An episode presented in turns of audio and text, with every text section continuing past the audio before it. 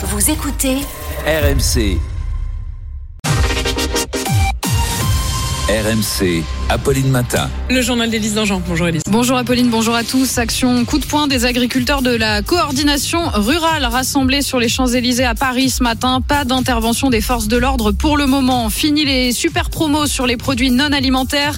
À partir d'aujourd'hui, elles sont plafonnées à 34%. Une mesure pour protéger les petits industriels et tant pis pour les consommateurs. Le froid, les rats et l'alarme qui ne fonctionnent plus. Enseignants et élèves d'un lycée du Val-de-Marne se mobilisent contre la vétusté de leur établissement. Des agriculteurs rassemblés sur la plus belle avenue du monde ce ils, matin. Ils sont une centaine, tous de la coordination rurale réunis sur la place de l'Étoile à Paris, juste devant l'Arc de Triomphe. Quelques bottes de paille ont été dispersées sur les entrées du rond-point, mais pour l'heure, les forces de l'ordre n'interviennent pas. Une mobilisation à deux jours de la fin du Salon de l'agriculture, le SIA, à laquelle participe Patrick Legras. Depuis trois jours, on se moque de nous au niveau de l'Europe. On nous a signé un, accord de libre-échange avec le Chili, avec le Kenya. On nous a fait une loi de restauration de la nature qui va encore handicaper notre souveraineté alimentaire, aussi bien au niveau européen qu'au niveau français. Donc on veut, on veut montrer que cela suffit et c'est aussi un, un à, à, nos dirigeants qui, qui ont investi euh, le CIA samedi en force et pour montrer qu'on sait aussi investir euh, Paris et l'Arc de Triomphe et autre action à l'est de Paris sur l'autoroute A4 à hauteur de Charenton. Et toutes les informations sur la circulation, on vous les donne au fur et à mesure bien sûr, mais je vous attends surtout au 32-16 pour nous dire si, si vous comprenez ou non ce baroud d'honneur en quelque sorte à deux jours de la fin du salon de l'agriculture, ce regain de colère. Est-ce qu'ils ont raison de remettre la pression, ces agriculteurs de la coordination rurale? Et puis si vous êtes tiens euh, près de la place de l'Arc de Triomphe ou si vous étiez ce matin sur l'A4 bloqué, n'hésitez pas aussi à témoigner. 6h33 sur RMC, vous aviez peut-être l'habitude d'acheter vos produits d'hygiène à moins 60, moins 70, voire moins 80%. Eh bien, c'est terminé.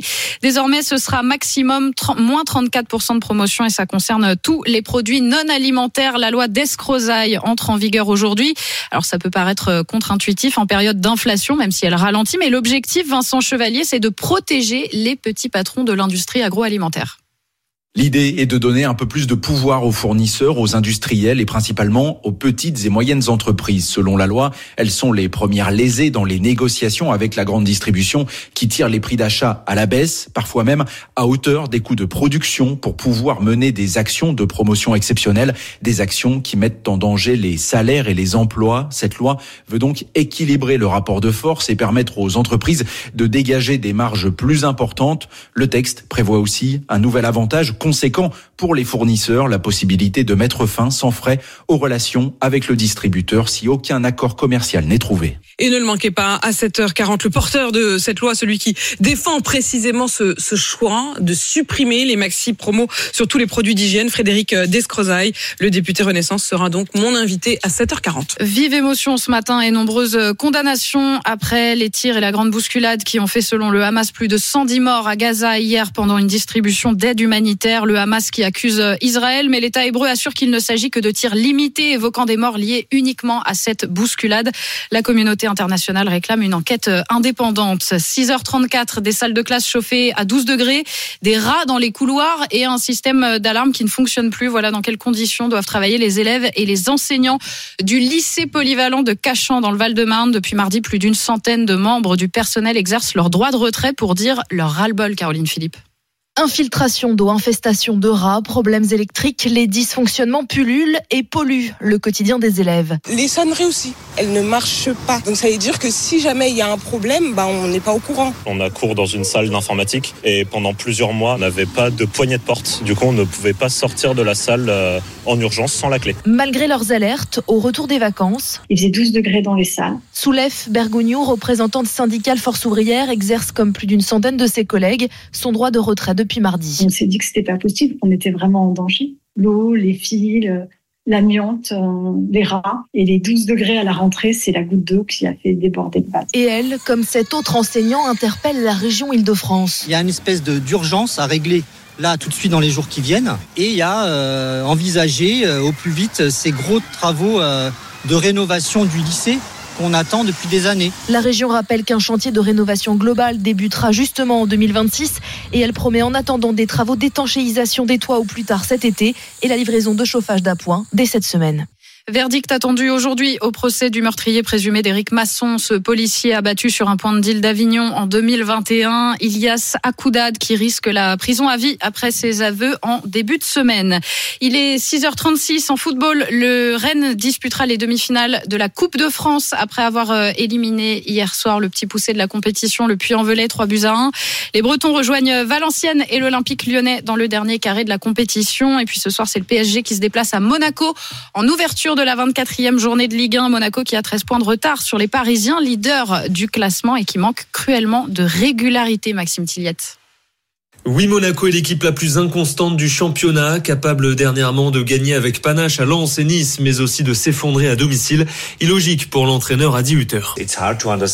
C'est difficile de comprendre pourquoi, quand on gagne ces gros matchs en déplacement, on n'arrive pas à reproduire les mêmes performances chez nous sur notre terrain. On est la deuxième meilleure équipe de Ligue 1 à l'extérieur, c'est top, mais à domicile, on est seulement huitième. Des résultats en dents de scie depuis que le club est notamment en vente et que des rumeurs de rachat par des fonds saoudiens ont fait leur apparition. Mais cela ne perturbe pas le défenseur Guillermo Maripane. Non. Non, je ne pense pas que nous soyons affectés par tout cela, par tout ce qui est externe au terrain. Nous voulons nous concentrer sur les objectifs du club. Malgré ce contexte, Adi Hutter croit en ses chances face au PSG. Quand on donne le meilleur de nous-mêmes, je suis convaincu qu'on peut battre aussi Paris. On sait que mardi, ils auront leur match au retour de Ligue des Champions contre la Real Sociedad. Ils auront aussi la tête à ce rendez-vous. Et l'entraîneur monégasque a raison d'y croire. Monaco s'est imposé lors des deux dernières venues du PSG à Louis II. Coup d'envoi à 21h de ce match à suivre sur RMC. Et puis le quintet, 20h15 sur l'hippodrome de Vincennes. Et voici le pronostic de la Dream Team des courses RMC. Leur favori aujourd'hui, c'est le numéro 13, Idola. Et l'outsider, c'est le numéro 3, Chronos Degli Dei. La course du quintet à suivre en direct sur RMC Découverte. C'était le journal d'Élise Dangean. On vous retrouve pour le journal de 7h30. À tout à l'heure. RMC jusqu'à 9h. Apolline Matin.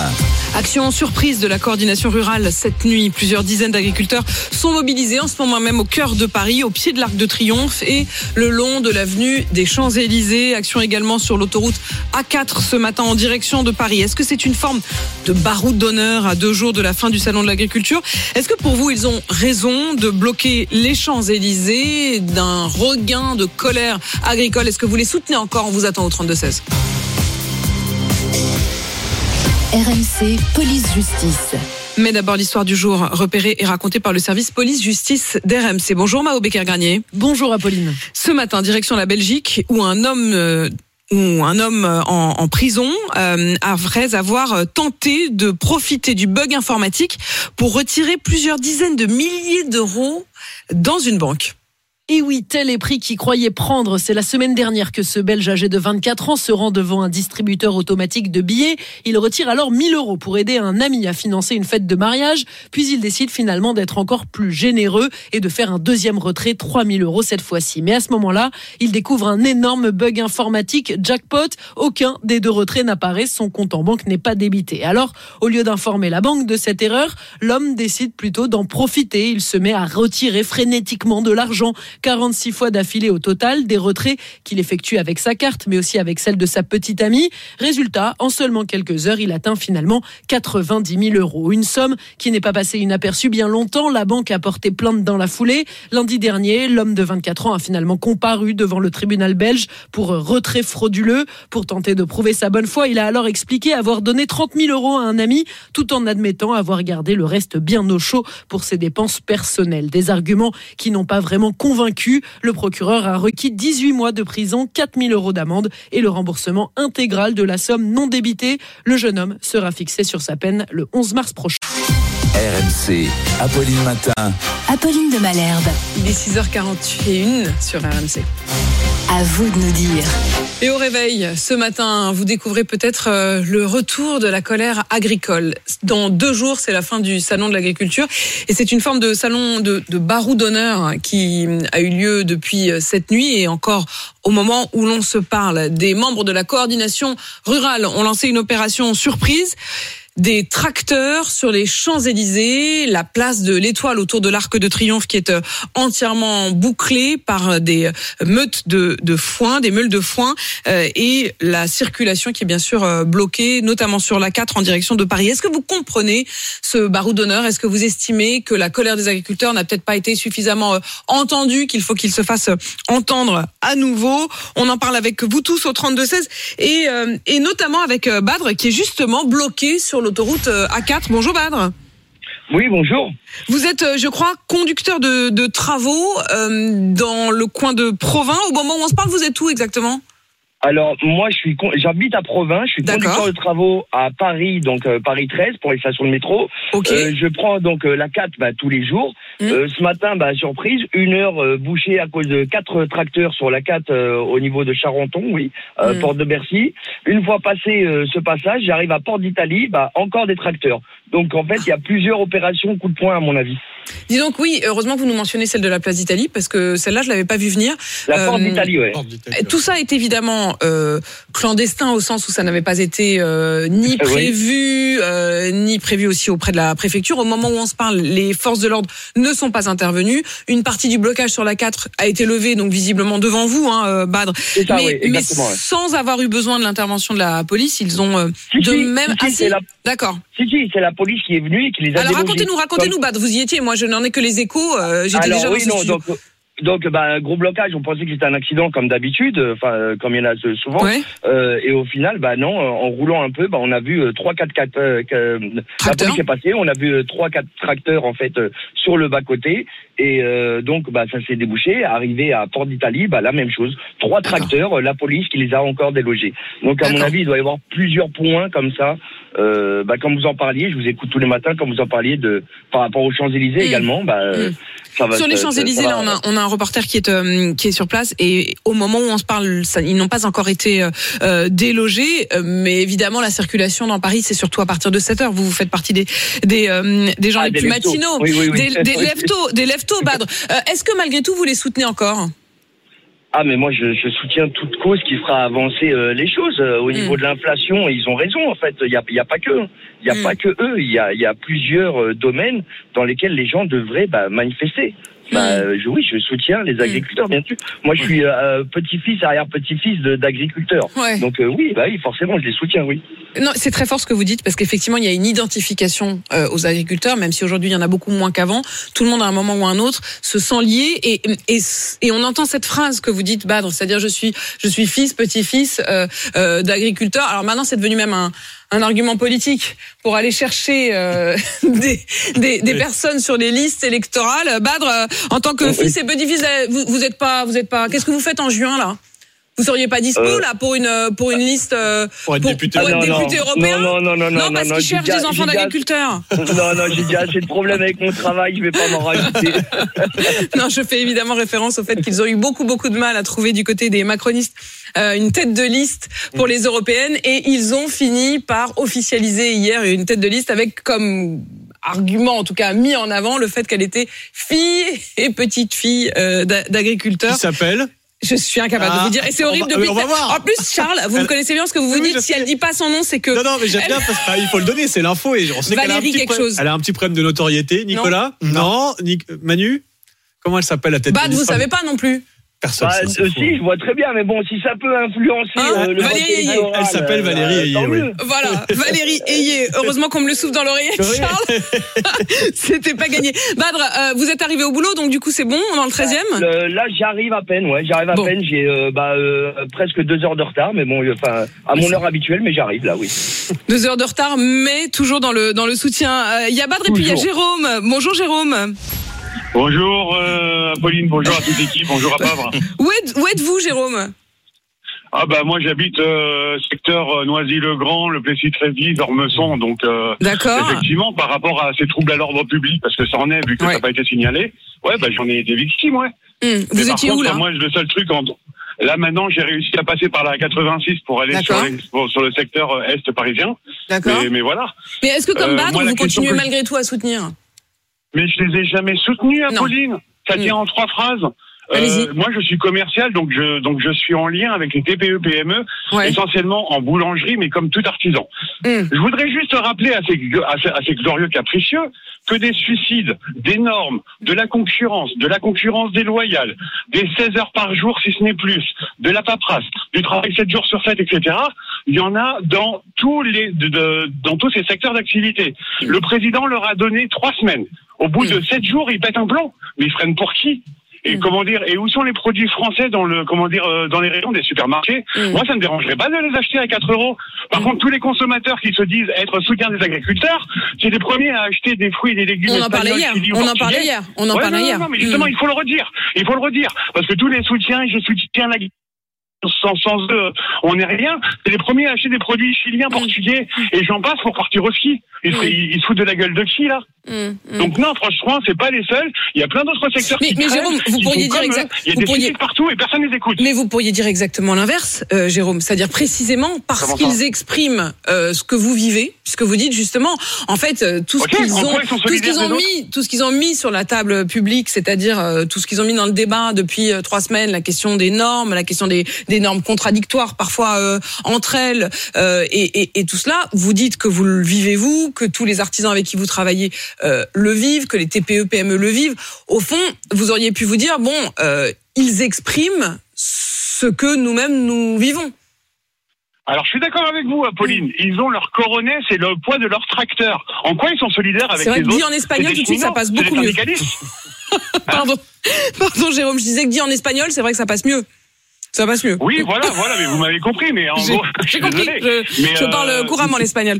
Euh, non, Jérôme, Jérôme, bien. Jérôme, Jérôme, au fond, Jérôme, au fond, ce que, ce que, ce que, ce que vous dites, c'est, voilà, on serre tous les dents, quoi. On serre tous les dents, on se donne tous Mais du on mal. Euh, serre tous les dents et c'est les mêmes qui mais vous gueulent. aimeriez, mais vous aimeriez malgré tout que ça avance, c'est-à-dire vous aimeriez aussi quand même que pour Si vous, c'est pour le global, oui. Si c'est Ouais. non, non, non, non. Mais Si le pour trop perso, le font sinon trop perso. D'accord. Bien sûr que oui. C'est comme des cheminots ou des syndicalistes de corporations. C'est Ça va pas leur faire plaisir. C'est rien Mm. d'autre. Suis Manu, désolé. Manu. Non, mais c'est vrai qu'il y a, il y d'autres secteurs d'ailleurs qui ont commencé à revendiquer dans les TPE en disant mais attendez nous aussi euh, on a des problèmes. La décision qui a été prise par exemple pour alléger la facture d'électricité des, des, des boulangers, euh, etc. On, on voit que le, le, le gouvernement sent bien que euh, ça déborde aussi à d'autres secteurs. Et c'est ce qu'on a dit, c'est une erreur de traiter depuis le début cette crise comme une crise euh, spécifiquement agricole. C'est une crise de TPE, de PME. Mais ce que dit Jérôme, c'est que c'est aussi tout leur à fait faute. juste. Mais c'est aussi leur faute parce qu'ils en ont fait vraiment une colère très spécifiquement euh, agricole. Jérôme, vous avez réussi à quand même euh, vous arriver là au boulot? Ouais, ouais, ouais, je, là, je, je réussis tant bien que mal. Euh, Je devais être avec un collègue là, euh, oh, depuis 40 minutes, hein, mais bon, c'est normal, hein, c'est les agriculteurs, hein, vous savez, hein, euh, c'est des a- victimes, hein, les pauvres, hein, il y a que eux qui souffrent. hein. Ouais, ouais. On a bien compris l'ironie. Merci Jérôme, en tout cas vous aussi d'être d'être euh, passé et d'avoir mis euh, aussi jeté une, un pavé dans la mare de cette colère des agriculteurs. Merci à tous les deux, Badre et Jérôme. On poursuit bien sûr tous ensemble. On vous attend au 32 16. RMC jusqu'à 9h. Apolline Matin. Dans un instant, racontez-nous Nicolas. Et je vous raconte l'histoire d'une sorte de contre-jeux olympiques qui pourrait avoir lieu à la fin de cette année ou au début de l'année prochaine avec une particularité, vous allez voir. Ça, ça attise ma curiosité. Et puis on n'avait pas osé en parler, Charles. Et pourtant, est-ce que ChatGPT peut nous aider à choper sur les applis Je vous dis tout ça dans un instant. RMC, Apolline Matin. 6h53, c'est l'heure de Nicolas Poincaré. Racontez-nous.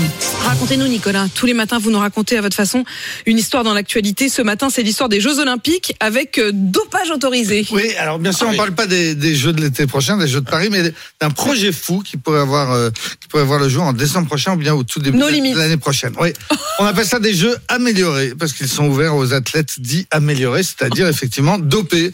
Vive le PO, les stéroïdes, les anabolisants et autres bêta-bloquants. Tous ces produits seront autorisés. Il n'y aura D'ailleurs, aucun contrôle antidopage. Il est prévu des épreuves dans cinq sports individuels, dont l'athlétisme, la natation ou l'haltérophilie. Ça ressemble comme ça à une blague, mais ce n'en est pas une. C'est un homme d'affaires australien qui a lancé le projet. Il a reçu le soutien de plusieurs très riches investisseurs, dont le fondateur de, de PayPal.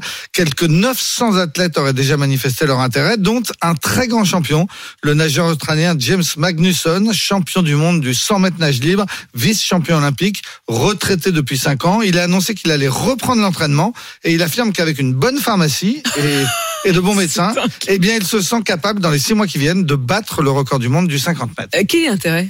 Alors l'intérêt, c'est l'argent. Les athlètes seront rémunérés et bien rémunérés et ils toucheront un million de dollars s'ils battent un record du monde, puisqu'effectivement c'est le but. L'organisateur estime que les Jeux Olympiques sont une hypocrisie, que le CIO est richissime alors que les athlètes ne gagnent presque rien. Contrairement à Pierre de Coubertin, il pense donc que l'important ce n'est pas de participer, l'important c'est le pognon. et au-delà, les, les promoteurs des Jeux améliorés défendent une philosophie scientiste. Ils pensent que l'avenir, c'est de laisser la science faire progresser les performances. Tout cela provoque bien sûr la, la fureur du monde olympique, le vrai. Sébastien Coe, qui est le président de la Fédération internationale d'athlétisme et qui était aussi l'organisateur des, des Jeux de Londres, a dénoncé hier ce qu'il appelle une Mais c'est enfin c'est intellectuellement intéressant. C'est-à-dire c'est à la fois terrible, hyper angoissant. On a presque l'impression d'un truc qui est proche de l'eugénisme. Enfin, c'est de la. que derrière, il y a l'idée de voir Ouais, aussi de comment les performances vont être améliorées. C'est ça, Ils vont tous scientifiquement. être très contrôlés. Euh, c'est effectivement. Enfin, contr- contrôler, Ah non, non, contrôle, contrôler, si, mais ils je vont être observer. pour voir l'effet que ça a sur eux, pas sur les résultats sportifs. Le risque, c'est d'avoir Hulk, Ah bah non, c'est moi, je suis sûr des qu'on va être qui- déçus. Je suis sûr que même si des coureurs, on leur met un max de dopage, ils courront pas plus vite que Usain Bolt. euh. Oh, si. Ah non, le vrai spectacle, ce sera au jeu de Vous Paris. êtes, vous euh, vous êtes plein d'espoir dans, Oui. dans la. L'homme est toujours plus grand, en fait, c'est ça. Bah, Allez, on Charles, justement. Charles, on n'avait pas osé vous en parler. On n'a pas osé vous en parler. De plus en plus de célibataires feraient appel à l'intelligence artificielle pour draguer. Oui. C'est une autre forme Un jeu amélioré. si aussi, on parle beaucoup hein, de l'implication. de la drague. Voilà, de chat GPT. Alors, on en parle dans tous les aspects de la vie, professionnelle, artistique, même de la démocratie. Mais l'IA s'invite aussi désormais sur les applis de rencontres. Grande étude menée par l'Université américaine de l'Indiana auprès de 5000 célibataires utilisateurs de ces applis. Eh bien, 14% avouent avoir déjà eu recours à l'intelligence artificielle. Dans la majorité des cas, c'était pour les aider à bien rédiger leur bio, leur profil, pour mieux les mettre en valeur. Mais un tiers avoue tout de même s'en servir aussi pour dialoguer, pour lancer les premiers échanges en ligne, hein, plutôt que lancer un banal salut ça va. Et ben on demande à ChatGPT de rédiger une accroche un peu plus sexy. Mais attention, si de plus en plus de célibataires utilisent l'IA pour draguer, ils ne veulent surtout pas à l'inverse se faire draguer en face par une IA. En fait, on l'utilise, mais on n'aime pas que les autres le fassent. C'est le risque hein, à terme, si tout le monde s'y met, bah, à la fin, on va se retrouver avec des robots qui se parlent entre eux sur les applis de rencontre. En attendant, certains petits malins misent tout dessus, comme ce jeune russe dont l'histoire a fait le buzz le mois dernier. Il avait programmé un bot, une intelligence artificielle, qui a dialogué à sa place avec plus de 5000 femmes sur Tinder et qui lui a permis bah, de faire le tri, quoi, sans toucher à son clavier. Il raconte avoir finalement eu un coup de cœur pour une certaine Karina qu'il vient d'épouser. Mais non, ah, ça s'est terminé en mariage? Oui. Ouais, dis donc, ça a été rapide en plus. Bah, en quelques mois, ouais, euh, l'intelligence artificielle a travaillé eh, pendant demain- des mois demain, sur Tinder. Demain, eh, l'IA l'IA sera dans les applis directement. Ouais. Et Oui, c'est ça. il y En aura fait, plus à- Bah oui, il y aura mais plus si à ce des robots soi-même. qui se parlent entre eux, euh, ce sera moins sexy. Oui, c'est ça. Ce qu'on ne sait pas, c'est que là, si, est-ce qu'il l'a épousée dans la vraie vie, la Karina Oui, oui, oui, Ah. j'ai les photos du mariage. Ah, vous avez les photos, Ah, j'ai bah, c'est très enquêté, bien. ouais. Vous y étiez, quoi. Une chance sur Six heures- 5000 en même temps dans la vraie vie, c'est à peu près C'est pareil. moins. Quoi. C'est moins. Ah, moins. rencontrez rarement 5000 personnes. Non, non, mais c'est voilà, Ah en trouver une parmi 5000, c'est pas si extraordinaire. Allez, revenons sur le, sur le terrain des vaches, 6h58. Dans un instant, Oh. la météo et le plancher, bien sûr. la météo Allez, on vous dira tout à la une du journal de 7 heures sur ces interpellations en cours sur les Champs-Élysées, action surprise des agriculteurs sur la 4 et sur l'Arc de Triomphe. À tout de suite. Il est 7 heures. Excellent réveil à tous sur RMC. RMC, Apolline Matin. Le journal de Quentin Vinet. Bonjour Quentin. Bonjour Apolline, bonjour à tous. La mobilisation surprise des agriculteurs ce matin sur les Champs-Élysées à Paris. Une centaine de bonnets jaunes de la coordination rurale au pied de l'Arc de Triomphe et un de leurs leaders vient d'être interpellé. On sera d'ailleurs juste après votre journal Quentin en direct avec un des membres de la coordination rurale. Là, des questions à Gaza au lendemain du drame lors d'une distribution d'aide alimentaire. Il y a au moins 100 morts selon le Hamas qui accuse Israël d'avoir ouvert le feu sur la foule. En France d'Emmanuel Macron. Et cette information RMC, les restaurants qui seront bientôt obligés eh bien, d'indiquer sur leur carte si les plats sont faits maison ou s'ils sont surgelés. Des agriculteurs sur les Champs-Élysées ce matin. Oui, ce sont les membres de la coordination rurale qui mènent une action surprise. Place de l'Étoile, en haut des Champs-Élysées, donc autour de, de l'Arc de Triomphe. Boris Karlamov, vous y êtes en direct euh, ce matin. Boris, ce matin, c'est la mobilisation. Plus d'une centaine d'agriculteurs sont mobilisés depuis 4 heures ce matin. Ils ont bloqué les différents accès à la place de l'Étoile avec des ballots de paille. Pas moins de 5 tracteurs ont réussi à stationner eh bien, au pied même de l'Arc de Triomphe. Les objectifs de cette mobilisation, ils sont divers. Tout d'abord, faire part de leur mécontentement face aux nombreuses annonces qui ont été faites par le gouvernement depuis plus d'un mois maintenant. Pas d'évacuation à ce stade, mais les agriculteurs, eh bien, ils sont désormais sur les trottoirs. Voilà ce qu'ont demandé les gendarmes mobiles qui sont mobilisés. Plus d'une centaine d'agriculteurs donc mobilisés ce matin. Une ambiance plutôt calme ici au pied de l'Arc de Triomphe. Là, les bonnets jaunes de la coordination rurale qui se mobilisent ce matin. Un de leurs leaders a été interpellé il y a quelques minutes pour entrave à, la circulation, moment qui est interdit. Pas que cette opération, cette action ce matin surprise sur les Champs-Élysées. Il y a aussi une opération escargot dans l'est parisien sur l'autoroute A4 entre Charenton et la porte de Bercy. Et dans le sud-ouest aussi, ça fait maintenant dix jours hein, que l'autoroute A62 est coupée entre Agen et Montauban. Je vous le disais, il va y avoir du changement dans les restaurants. Les restaurants qui seront bientôt obligés d'indiquer à la carte si les places sont fait maison ou surgelées. Sébastien Krebs, du service politique RMC, c'est une information qu'on révèle ce matin. Le gouvernement prépare une loi pour la fin du mois et une entrée en vigueur d'ici l'année prochaine.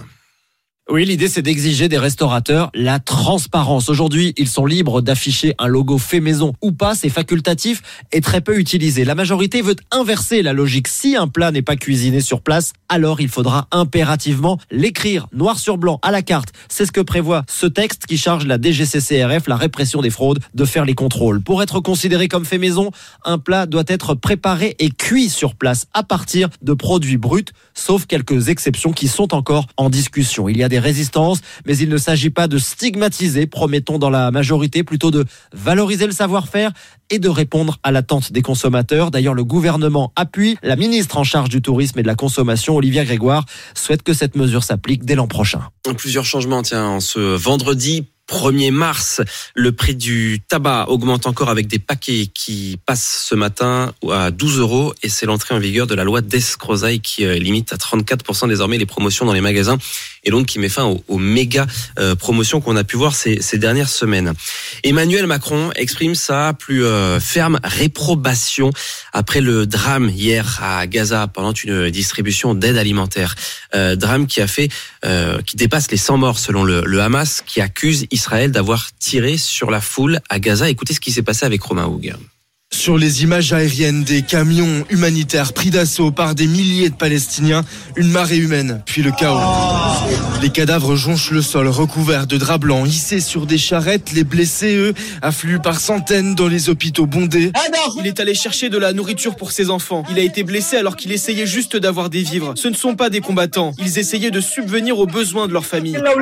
Alors que s'est-il réellement passé? Deux versions s'affrontent. Selon le Hamas, l'armée israélienne a délibérément tiré sur la foule, version que réfute catégoriquement Tsahal en s'appuyant sur des images filmées par des drones. Selon son porte-parole, aucune frappe n'a ciblé le convoi humanitaire. En revanche, l'armée reconnaît des tirs limités par des soldats israéliens pour disperser la foule parce qu'ils se sont sentis menacés. Selon Israël, des dizaines de Gazaouis ont été tués et blessés, certains piétinés pendant la bousculade, d'autres renversés par les camions d'aide. Un drame qui amenuise considérablement les espoirs d'une nouvelle trêve. Le président américain Joe Biden, pourtant optimiste il y a quelques jours, le reconnaissait hier soir.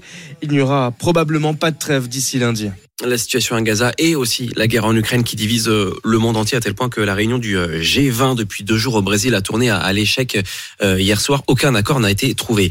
Il est 7h05 sur RMC. Le verdict est attendu aujourd'hui au procès du meurtre du policier Éric Masson il y a trois ans lors d'une intervention sur un point de deal à Avignon. La peine maximale, réclusion criminelle à perpétuité, a été requise hier à l'encontre du principal accusé qui est passé, on s'en souvient, aux aveux en début de semaine à Marion Dubreuil. Ne soyez pas dupe de ses aveux, a demandé l'avocate générale au juré. Vous y croyez, vous, à sa version? On ne peut pas confondre des fonctionnaires de police avec des dealers. Ilias sait qu'il tire sur un policier, poursuit la magistrate. Elle dénonce un crime gratuit et demande la peine maximale pour mettre la société à l'abri d'un individu dangereux.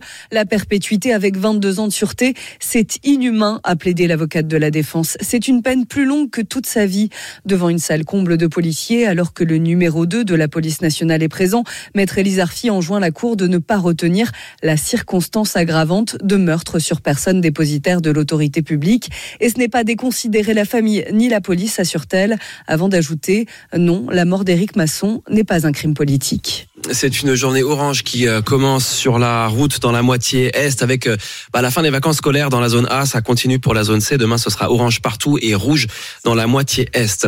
Le foot, c'est Paul Pogba qui euh, contre-attaque. Le milieu des Bleus saisit le tribunal arbitral du sport et fait appel hein, de sa condamnation à 4 ans de suspension pour dopage testé positif à la testostérone. C'était l'été dernier lors d'un match contre l'Udinese avec son club de la Juventus en Italie. Mais le joueur dément tout dopage, hein, Valentin Jamin. Paul Pogba parle d'un verdict incorrect et se tourne donc en dernier recours vers le tribunal arbitral du sport. Cette instance peut réduire la suspension ou la confirmer dans les mois à venir. Je suis triste, choqué et navré, regrette le champion du monde. Je n'ai jamais pris sciemment de supplément qui violerait les réglementations antidopage. Le Français assume avoir consommé un complément alimentaire aux États-Unis, mais sans vouloir se doper. La Juventus pourrait rompre son contrat en cas de suspension confirmée. Le sélectionneur des Bleus Didier Deschamps a réagi. Il n'imagine pas un seul instant son joueur tricher et dit ne pas rester insensible à sa peine. C'est la suite d'une longue chute, très souvent blessé, mais aussi victime présumée d'une tentative d'extorsion par son frère et des amis d'enfance qui lui réclamaient de l'argent. Pogba n'a disputé que 21 matchs ces deux dernières années et n'est pas sûr de rejouer à bientôt 31 ans. Et puis le, le résultat de la soirée en football, c'est la qualification de Rennes pour les demi-finales de la Coupe de France. Rennes qui a battu hier soir le petit poussé, 3 buts à 1. Le Puy-en-Velay, c'est fini pour le Puy-en-Velay. Et Rennes qui rejoint euh, Valenciennes et Lyon en demi-finale de la Coupe de France sur le dernier quart de finale dans deux semaines entre Paris et Nice. Ce sera le 13 mars. C'était le journal de Quentin Villa. Il est 7h08 sur RMC. À suivre dans Apolline Matin sur RMC. Des tracteurs sur les Champs-Élysées. Action coup de poing cette nuit à Paris. Blocage également sur l'autoroute euh, A4. Pourquoi maintenant? Alors que les négociations continuent et que le gouvernement a sorti le carnet de chèques. On est en direct dans un instant avec l'un des agriculteurs mobilisés ce matin. RMC, Apolline Matin. Apolline de Malherbe. Il est 7h10 et vous êtes bien sur RMC.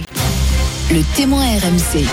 Des tracteurs sur les Champs-Élysées, action coup de poing cette nuit, mobilisés avec la coordination rurale. Bonjour Frédéric Ferrand. Bonjour. Frédéric Ferrand, vous êtes agriculteur en Haute-Saône, vous êtes euh, membre de la coordination rurale, vous faites partie des mobilisations, des mobilisés, je dirais, euh, ce matin. On va tous dire, ce matin nous devions et nous avions échangé il y a encore euh, une demi-heure avec Patrick Legras, qui était l'un des leaders de votre mouvement, qui est l'un des leaders de votre Il est. mouvement, qui est, qui est agriculteur producteur à Beauval et qui vient en fait d'être interpellé par euh, la police. Ça se passe euh, littéralement en direct sur RMC puisqu'il nous a envoyé euh, un SMS. Je viens d'être embarqué par les gendarmes. Je ne pourrais pas être là pour intervenir sur votre antenne. Alors oui, évidemment, euh, on a bien compris la, la situation. D'abord, racontez-nous, Frédéric Ferrand, vous y étiez. Euh, ça, vous êtes obligé de, de, de vous déplacer. Vous êtes où au moment où on se parle? Oui, ben là, je suis euh, devant l'Arc de Triomphe. Euh, ce matin, on est arrivé, on a installé des boîtes de paille, on a bloqué la circulation, filtré. Et puis ensuite, les tracteurs sont arrivés, les forces de l'ordre simultanément. D'accord. Et donc, outre Patrick Legras, est-ce qu'il y en a d'autres qui ont été interpellés? Euh, pour l'instant, pas à ma connaissance, non. Je pense qu'ils l'ont pris parce qu'il est responsable euh, de la coordination rurale. Euh, Frédéric Ferrand, pourquoi maintenant? Pourquoi maintenant? Quoi? L'action? Oui, Ou- pourquoi l'action maintenant alors que, je rappelle quand même le contexte, euh, dans deux jours c'est la fin du salon de l'agriculture, tous les politiques sont venus les uns après les autres vous rencontrer, vous faire quand même un certain nombre de promesses. Et surtout c'était censé être le temps euh, du travail puisque vous avez rendez-vous dans moins de trois semaines maintenant à l'Élysée, euh, Emmanuel Macron qui, euh, qui demande à ce que vous fassiez trois ou quatre propositions concrètes. Euh, Est-ce que c'est pas le moment justement de, négocier, de travailler avec eux plutôt que de, de descendre là bloquer les bloquer les rues de Paris? On ne peut pas négocier parce qu'on n'est pas entendu. On a un chef de l'État qui est venu euh, faire un one-man show en tombant la veste euh, et en étant en chemise avec la cravate devant les agriculteurs, en leur expliquant qu'il allait tout faire. Il n'a plus aucune possibilité. C'est l'Europe qui pilote tout ça et faire des promesses alors qu'on n'a plus le volant dans les mains, c'est ça tient pas. Vous n'y croyez pas, vous n'y croyez pas à ce dialogue. Ah, c'est c'est que on n'y croit pas et puis que c'est pas possible pour lui, c'est plus possible. Donc euh, à part des mesurettes, c'est tout ce qui peut arriver et les mesurettes ne suffiront pas à, à redresser l'agriculture. On est en train de la vendre, on est en train de la, la laisser partir. Donc euh, euh, les les les céréales arrivent d'Ukraine euh, pour 150 euros chez nous alors que nos agriculteurs ont besoin de la vendre au moins à 200 par exemple pour du blé. Euh, c'est de la concurrence déloyale avec des méthodes de production qui ne sont pas les mêmes que, que les nôtres. Et on peut pas lutter contre ça. Et donc euh, l'agriculture française, elle est en train de mourir. Je je suis pas déprimé, mais je vous le dis de façon Si. très lucide. Non, non, mais je, je, je, je l'entends. Et d'ailleurs, euh, le président de la République lui-même a reconnu qu'une partie des solutions, elle serait décidée ou non euh, à Bruxelles. Au fond, j'ai presque envie de vous dire, euh, c'est pas en bloquant l'Arc de Triomphe, c'est plutôt en allant en effet bloquer le siège à Strasbourg ou à, ou à Bruxelles. C'est-à-dire que si je vous écoute, c'est bien là que ça se passe. Euh, oui, mais euh, ça permet de, de montrer qu'on est là. De l'action qu'on a menée ce matin, c'était une action pour euh, montrer que les agriculteurs sont solidaires, une catégorie, euh, parce qu'il y a la coordination rurale et des, des- des agriculteurs non syndiqués qui sont venus nous retrouver. Et, et c'est un mouvement, euh, et c'est ce mouvement-là qu'on veut mettre en évidence euh, pour dire.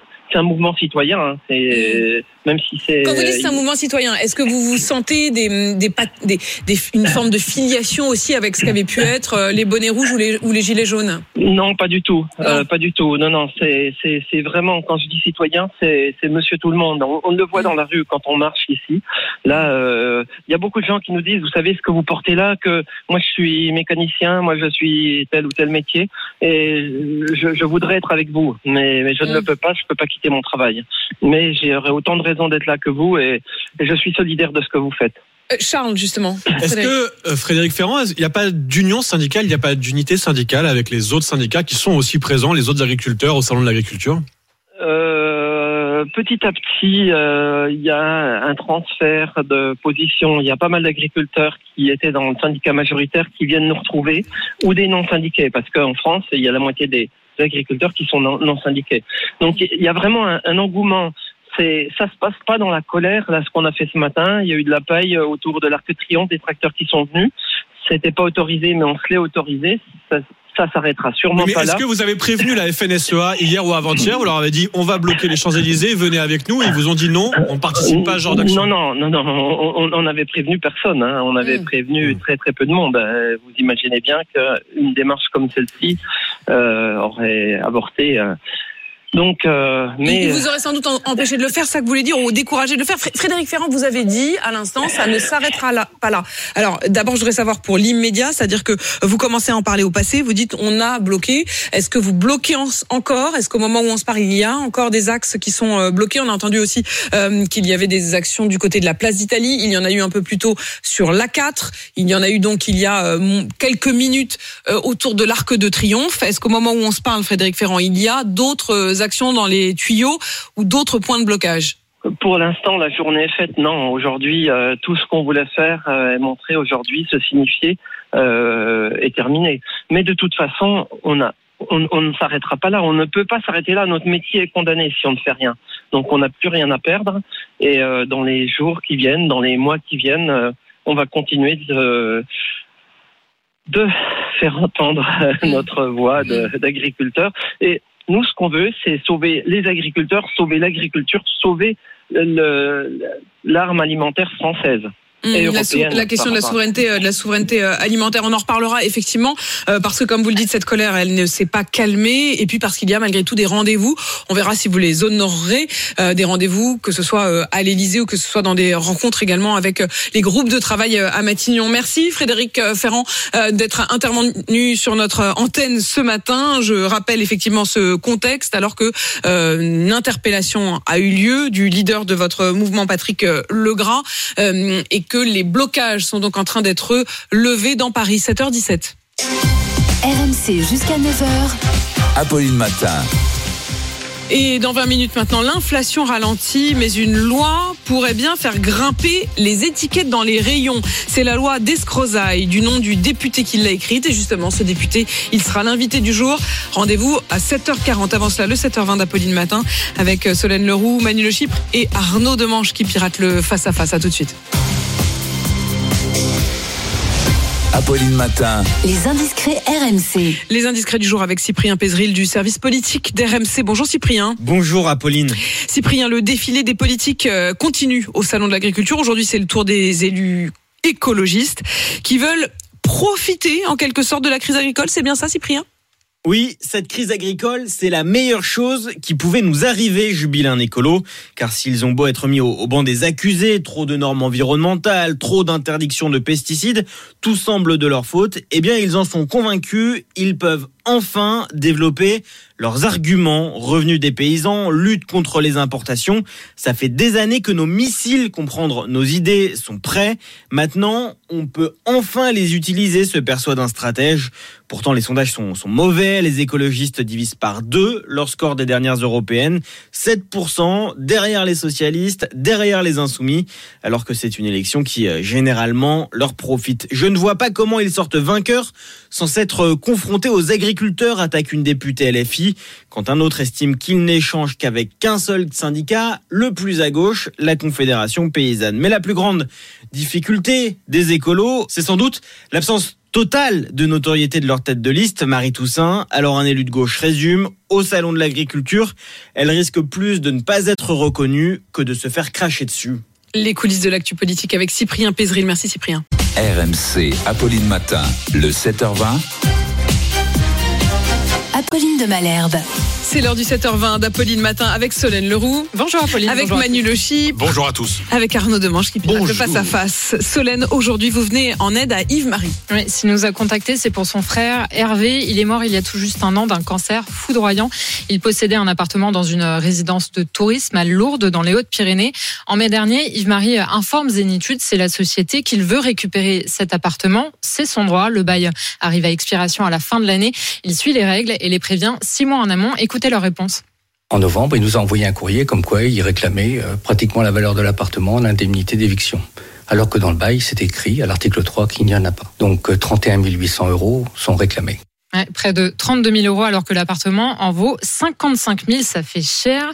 Yves-Marie en plus n'est pas le seul. Zénitude réclame des indemnités à des dizaines d'autres propriétaires de la résidence. Mais ils ont le droit de faire ça? Eh ben, ces indemnités, elles existent. Euh, C'est prévu dans la loi. Quand un bail commercial n'est pas renouvelé, le propriétaire doit cet argent à l'exploitant. Ici, Zénitude. Donc, sauf que dans le contrat que le groupe a fait signer à Hervé à l'époque, l'entreprise indique renoncer à toute indemnité d'éviction à l'issue du bail. Yves-Marie s'est donc euh, empressé de le leur rappeler. Je les ai appelés et ils disent euh, c'est comme ça. Ils veulent rien savoir. Donc euh, la seule ch- chose possible maintenant, c'est à la justice d'agir. Et peut-être à RMC. Pour moi, ils sont coupables. Et j'espère que la justice les condamnera. Oui, parce qu'avant de nous alerter, Yves-Marie a enclenché la machine judiciaire. Zénitude va bientôt être assignée en justice. Alors que répond le groupe? Eh ben, Un argument lunaire. Accrochez-vous, Apolline. Il y a systématiquement une indemnité d'éviction peu importe ce qui est précisé dans le bail. Vous savez, c'est ce même bail là où il est écrit noir sur blanc que cette indemnité ne sera pas demandée. L'entreprise rétorque que cette phrase a été ajoutée par l'avocat du propriétaire. En clair, Zénitude ne s'estime absolument pas responsable. Ça lui fait une belle jambe, hein, clairement. À Yves-Marie, on continue de suivre cette affaire. On fera le point euh, d'ailleurs avec lui après l'assignation en justice euh, prévue dans les prochaines semaines. Évidemment, on ne laissera pas euh, tomber euh, Yves-Marie. Comme lui, vous connaissez le chemin. RMC avec vous, rmc.fr. Merci Solène. C'est l'heure de l'écho avec euh, les prix de l'immobilier qui baissent. Manu, c'est du jamais vu depuis 2009. Oui, effectivement, hein, moins 4% entre euh, la fin 2023 et la fin 2022 euh, dans l'ancien, euh, nous précisent les statistiques des notaires euh, publiées de, euh, publié hier, pardon, c'est du jamais vu. Donc depuis cette crise des, des subprimes, la baisse est particulièrement forte en Île-de-France, hein, moins 7%, Lyon moins 9 euh, pourcent par rapport au reste du pays. Et puis les transactions, elles, ont chuté de 20%. C'est moins cher et qu'en plus, il y a Alors, moins, moins de transactions. Il y a moins de ventes, moins d'achats. Absolument. Et attention, dans le neuf, c'est encore pire, puisque les réservations se sont écroulées au point de plonger dans la difficulté. Le numéro un du secteur de la promotion immobilière en France, un Next City qui a annoncé hier euh, un plan social et qui a perdu 20% euh, en bourse. Le marché de l'immobilier est aujourd'hui complètement bloqué de la location à l'achat dans l'ancien comme dans le neuf, en passant par le logement social. Est-ce qu'on peut se dire qu'ils ont touché le fond de la piscine, qu'ils vont euh, euh, taper des talons et remonter, ou est-ce qu'ils sont vraiment bloqués au fond là? Bah, sur le plan financier, oui, ça va s'améliorer, nous dit euh, l'observatoire Guy Hockey. Les taux d'intérêt ont commencé à se replier. Les banques, par exemple, sont moins exigeantes en matière d'apport. Et ça, ce crédit qui se dessert, ça devrait continuer. Mais il en faudra bien plus pour dégeler euh, le marché. La baisse des prix devrait se poursuivre encore cette année dans l'ancien, nous dit l'AFNAIM, entre moins 6 et moins 8%. Il y a les incertitudes législatives, notamment tous ces débats autour de la performance énergétique qui génèrent de l'attentisme. Et le neuf mettra beaucoup de temps à repartir avec, attention, euh, peut-être 200 000 à 300 000 emplois qui vont disparaître dans le secteur de la construction parce que ce secteur est totalement paralysé. Et comme c'est déjà le cas, donc, à Annexity qu'il a euh, annoncé hier. Votre rendez-vous sur RMC avec Banque Populaire, engagé aux côtés de ceux qui entreprennent. Banque Populaire, partenaire premium de Paris 2024. Arnaud, mon invité ce matin, c'est la députée insoumise Clémentine Autain. Et je voyais briller les yeux de Clémentine. Oui, Clémentine a les yeux qui brillent parce qu'elle vient vous voir, Apolline. C'est un peu comme nous tous autour de cette table. On lui a mis une belle chanson d'amour pour l'accueillir, Clémentine, parce qu'en ce moment, l'amour, c'est pas Jean-Luc Mélenchon qui va lui en donner. Le leader insoumis n'apprécie pas vraiment que Clémentine Autain critique sa manière de gérer le parti. D'ailleurs, lors de leur dernière discussion, euh, nos micros à RMC étaient sur place. On écoute Jean-Luc Mélenchon répondre aux demandes de Clémentine Autain. Ce que tu dis, je m'en bats les couilles. C'est moi qui t'ai fait élire. Voilà, bah dis donc, ça, ça- ça explique pourquoi les insoumis se sont insurgés contre les déclarations d'Emmanuel Macron sur l'envoi de troupes en Ukraine. Il n'y a pas à aller sur un terrain militaire alors que c'est déjà la guerre chez eux. Il n'y a pas besoin. Alors, les Insoumis viennent de lancer une campagne sur Internet avec le visage des, journalistes Nathalie Saint-Cric et Christophe Barbier, que visiblement ils n'aiment pas trop. Et il y a marqué, par exemple, Nathalie Saint-Cric vote avec sa photo et vous. Ce visuel a choqué. Alors j'en ai parlé à une amie députée insoumise, la députée Ercilia Soudet, qui m'a dit Oui, mais c'est bon, quoi, c'est bon, hein, c'est juste un visuel pour inciter les jeunes à voter. Euh, Oui, c'est un peu sommaire, bon, d'accord, mais sur la version abribus, euh, je suis désolé, c'est plus détaillé. On va marquer Nathalie Saint-Cric, euh, qui habite au 23 rue Jean Jaurès à Boulogne-Billancourt, et qui sort de chez elle à 7h40 tous les matins, vote pour des listes contraires à la grande doctrine progressiste du cher leader. Et vous, voilà, c'est juste pour inciter les jeunes à voter correctement, quoi, c'est tout. Il y en a plein, ils votent mal, alors on fait ce qu'on peut. Alors, ceci dit, ça part d'une bonne intention, faut admettre. Alors, je suis allé sur le Twitter de Clémentine Audin. Elle n'a ni liké ni retweeté cette campagne. On peut se poser la question est-ce que Clémentine Autain vote toujours correctement pour la grande doctrine progressiste du cher leader? On n'est même pas sûr. Et ben pour le savoir, rendez-vous à 8h30. Rendez-vous à 8h30 tout à l'heure avec Clémentine Autain. Merci Arnaud. 7h30 tout pile sur RMC. RMC, Apolline Matin. Le journal d'Élise Dangean. Bonjour Élise. Bonjour Apolline, bonjour à tous. Moins 34% et pas plus. Les promotions des produits non alimentaires sont plafonnées à partir d'aujourd'hui. Objectif, rétablir l'équilibre entre les petits industriels et les géants de la distribution. Un chiffre RMC ce matin sur la pénurie de main-d'œuvre chez les garagistes. 21 000 postes sont à pourvoir et les délais pour faire réparer sa voiture s'allongent. Et puis l'espoir d'une trêve à Gaza qui s'éloigne un peu plus après le drame hier pendant une distribution d'aide humanitaire selon le Hamas qui accuse Israël. Plus de 110 Palestiniens ont été tués.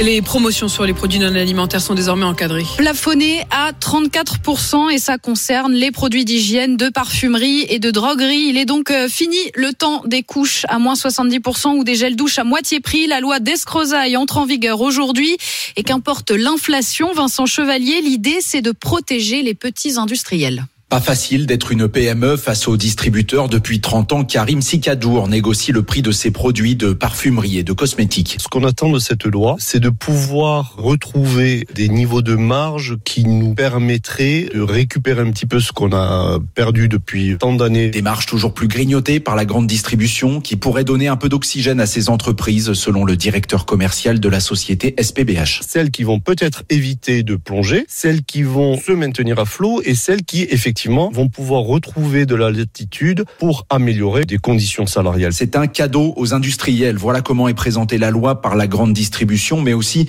par les associations de défense des consommateurs. Olivier Andro, chargé de mission alimentation à l'UFC Que Choisir? Dans cette situation d'inflation galopante pour les consommateurs, eh bien, c'est une disposition qui pourrait même se révéler contre-productive pour des consommateurs parfois qui vont utiliser les promotions pour essayer de diminuer la note euh, lors du passage à la caisse. La limitation des promotions pourrait entraîner une diminution de 232 millions d'euros de chiffre d'affaires pour l'ensemble de la grande distribution. Et juste après ce journal, le porteur de cette loi, Frédéric Descrozaille, sera l'invité d'Apolline. La circulation rétablie sur la place de l'Étoile à Paris après une mobilisation euh, surprise d'agriculteurs. Euh, Il en reste quelques-uns sur les trottoirs autour du rond-point. L'un des leaders de la coordination euh, rurale a été interpellé pour rassemblement interdit et délit d'entrave à la circulation sur l'autoroute A4. Les manifestants ne bloquent plus qu'une seule sortie, la sortie au niveau de Saint-Maurice. Les ventes de voitures voitures neuves ont progressé de près de 13% en février avec plus de 142 000 nouvelles immatriculations. Plus de voitures, mais toujours moins de garagistes. C'est une information qu'RMC vous révèle ce matin.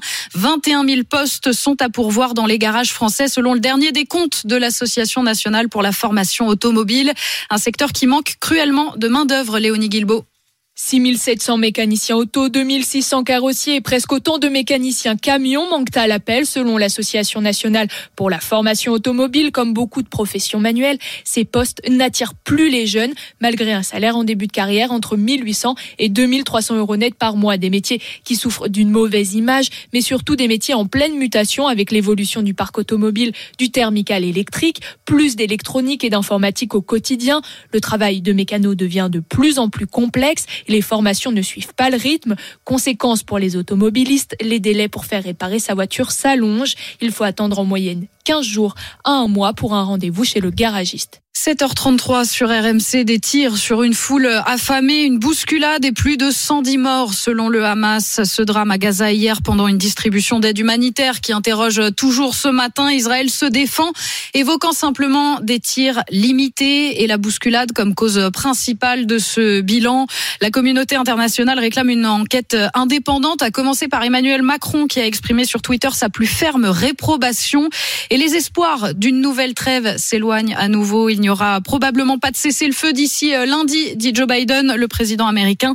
C'est pourtant une, une absolue nécessité, selon Jean-François Corti, le vice-président de Médecins du Monde.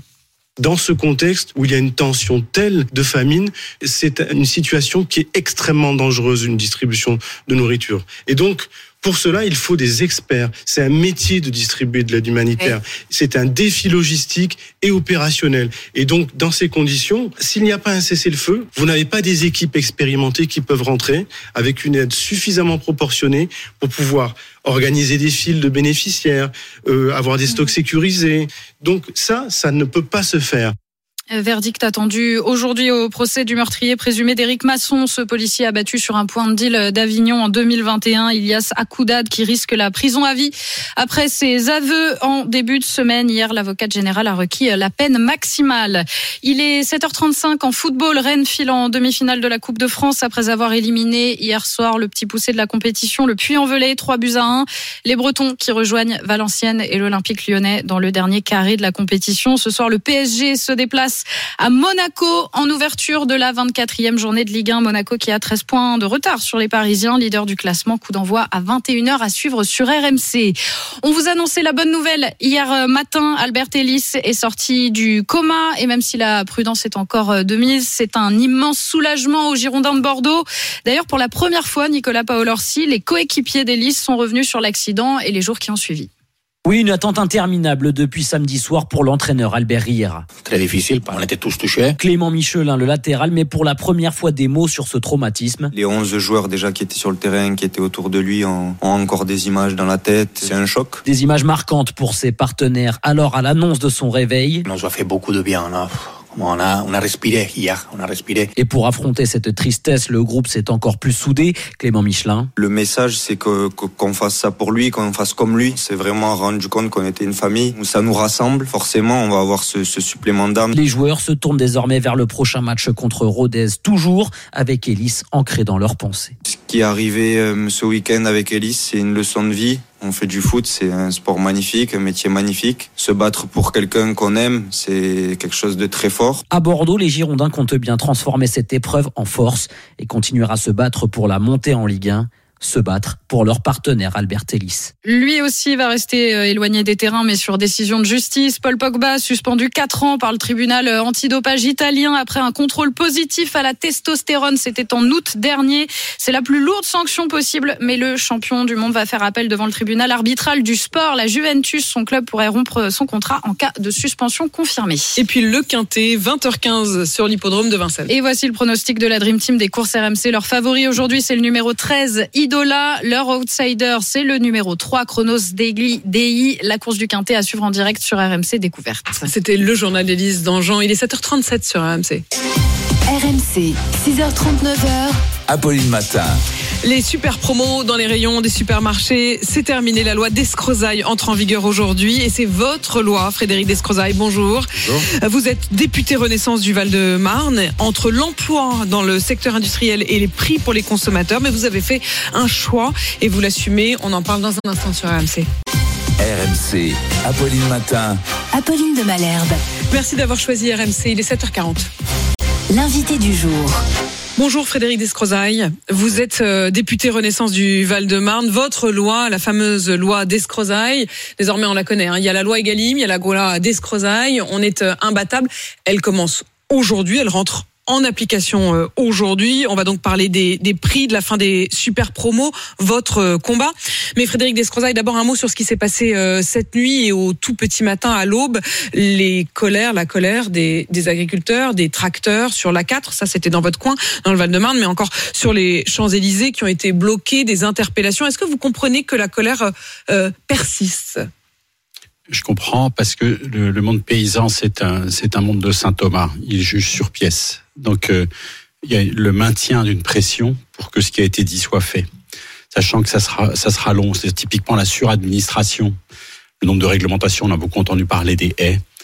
Ça peut pas être fait en un claquement de doigts parce que c'est la loi elle-même qui est rigide. Ce que je pense, c'est qu'il faudra, y compris peut-être déclassifier, déclasser un certain nombre de textes, c'est-à-dire sortir de la loi des dispositions et réécrire pour que ça soit vraiment simplifié. En fait, faire Ça, une vraie, une vraie table rase. Je pense. Une table rase et, et réécrire. Frédéric Descrozaille, toutes ces lois, vous les connaissez par cœur, toutes ces normes, ces réglementations.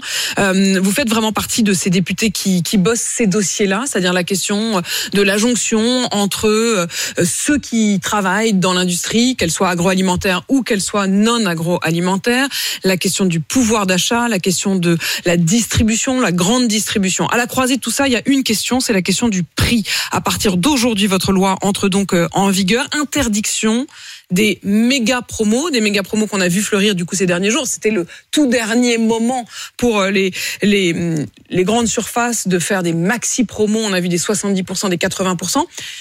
Comment est-ce qu'on peut comprendre, Frédéric Descrozaille, comment est-ce que les Français peuvent comprendre qu'à un moment où ils se serrent la ceinture, ou parfois même ils renoncent à acheter des produits d'hygiène, c'est le moment que vous, vous choisissez euh, pour qu'il n'y ait plus de méga promos, précisément sur ces produits dont ils se privent? Je vais essayer de vous répondre euh, clairement. Euh, D'une part, une petite précision, la loi qui porte mon nom est en vigueur depuis le mois d'avril. C'est une disposition, celle-là qui rentre en vigueur aujourd'hui. Elle a été mise en exergue par la distribution. Pourquoi? Parce que c'est un argument publicitaire. En fait, tout est là. Une grosse promotion. Quand vous êtes dans un hypermarché, celui de Créteil que je suis allé visiter par exemple, le directeur me dit mon concurrent c'est le Leclerc qui est à 5 km. Pour faire venir quelqu'un dans un hyper, bah, vous prenez votre voiture, c'est pas facile d'accès. Vous êtes dans un grand parking, vous espérez pas être pas à 100 mètres des caddies, puis après vous allez passer deux heures dans le magasin. Un argument pour faire venir les gens, c'est couche pampers à moins 80%, la quinzaine de la lessive à moins 80%, etc. C'est une publicité pour faire venir les gens. Et ils s'en sont privés, c'est ça qui les inquiète. Donc le pari que je fais, mais qu'on va vérifier parce que c'est expérimental, ça va durer deux ans, c'est que ça sera neutre pour le pouvoir d'achat. Le non alimentaire, c'est 15 milliards d'euros de chiffre d'affaires. Là, on est déjà sur la fin de la négociation, c'est terminé à moins 1, moins 2. On va vérifier, mais on sera entre moins 1 et moins 2. C'est-à-dire c'est entre 150 et 300 millions d'euros de gains pour les consommateurs, malgré la fin des promos. Pourquoi? Parce que si vous me vendez des produits et que moi je vous dis, bah, écoutez, on va faire deux quinzaines à moins 80% dans le plan d'affaires, etc. Vous savez que vous allez les payer parce que c'est vous qui les payez. Donc ça veut dire que moi, Sur les autres par exemple, je vais produits, vous les vendre plus cher. Vous- ça ce les que vous autres dites. produits, vous ça, les vendez ça plus cher. encourageait en réalité le fait que en dehors de ces moments, de ces quinzaines de méga promos, les prix soient en réalité gonflés. Exactement. Et ce que je pense qu'on va vérifier avec euh, Anne-Catherine Noisier, qui est la sénatrice, c'est le Sénat qui a introduit cette disposition, qui m'ont convaincu de la maintenir. On va regarder. Mais ce qu'on pense euh, avec les sénateurs, c'est qu'on va constater qu'en fait c'est neutre sur le pouvoir d'achat parce que ça va rééquilibrer Enfin, les prix. neutre sur le pouvoir d'achat, c'est pas ce qu'on demande. C'est-à-dire que les consommateurs, ils veulent pas quelque chose de neutre sur Ils le veulent pouvoir d'achat. Ils veulent une baisse. Oui, mais là, en l'occurrence, sur la grande consommation, on n'est pas assez bon sur le logement. Là où j'ai du mal quand même à comprendre. Allez- Allez-y, pardon, Oui, finissez. c'est-à-dire que dans le budget des ménages, les arbitrages sur ce dont on a besoin tous les jours, je pense que c'est la fin d'un cycle de baisse.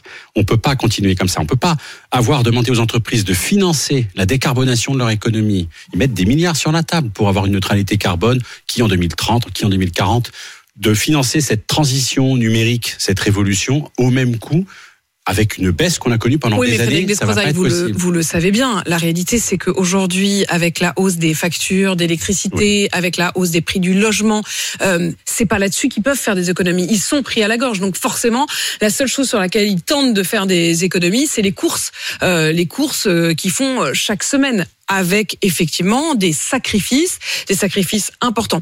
Que vous disiez, ça doit pas être la variable d'ajustement, on le comprend parfaitement, et c'est d'ailleurs l'une des revendications au fond des agriculteurs.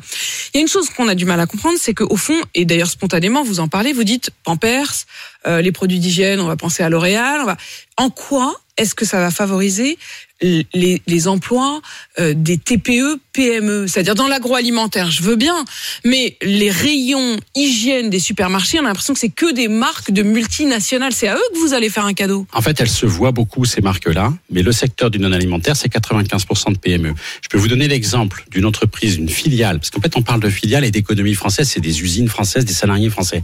Filiale une entreprise. Je peux pas vous donner le nom, parce qu'à chaque fois qu'un industriel me raconte quelque chose, il me dit, donnez pas mon nom, je vais avoir des représailles. C'est vous dire l'état des, relations, même entre les très gros. Hein.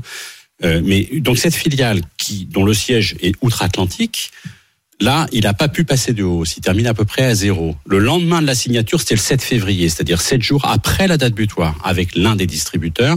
Son responsable complet, c'est-à-dire la responsable commerciale de cette relation, a démissionné. Il y a deux personnes qui se sont mis en arrêt maladie. C'est la filiale d'une très grosse, d'un très, c'est plusieurs centaines de millions d'euros. c'est une, c'est la ça. marque, la marque sur le produit va être une marque américaine ou multinationale, mais ce que vous nous dites, c'est que les emplois, ils sont français et ce sont des. PME, TPE qui sont les sous-traitants. Exactement. Et en plus de ça, Apolline de Malherbe, quand vous avez un distributeur, il vous dit, mais vous vous rendez compte, moi je peux pas me passer de Coca-Cola, je peux pas me passer de, de Nutella, et il le sait très bien, mon fournisseur. Et quand vous écoutez le fournisseur, il vous dit, mais moi, Nutella dans les rayons, c'est 20% de ce qui sort de mon usine, et il le sait très bien. Hmm. Aucune des deux En fait, parties tout le monde ne tient. Tout le monde se tient. Tout le monde Aucune se des tient. deux parties ne tient la vérité sur la négociation. C'est une relation qui est complexe.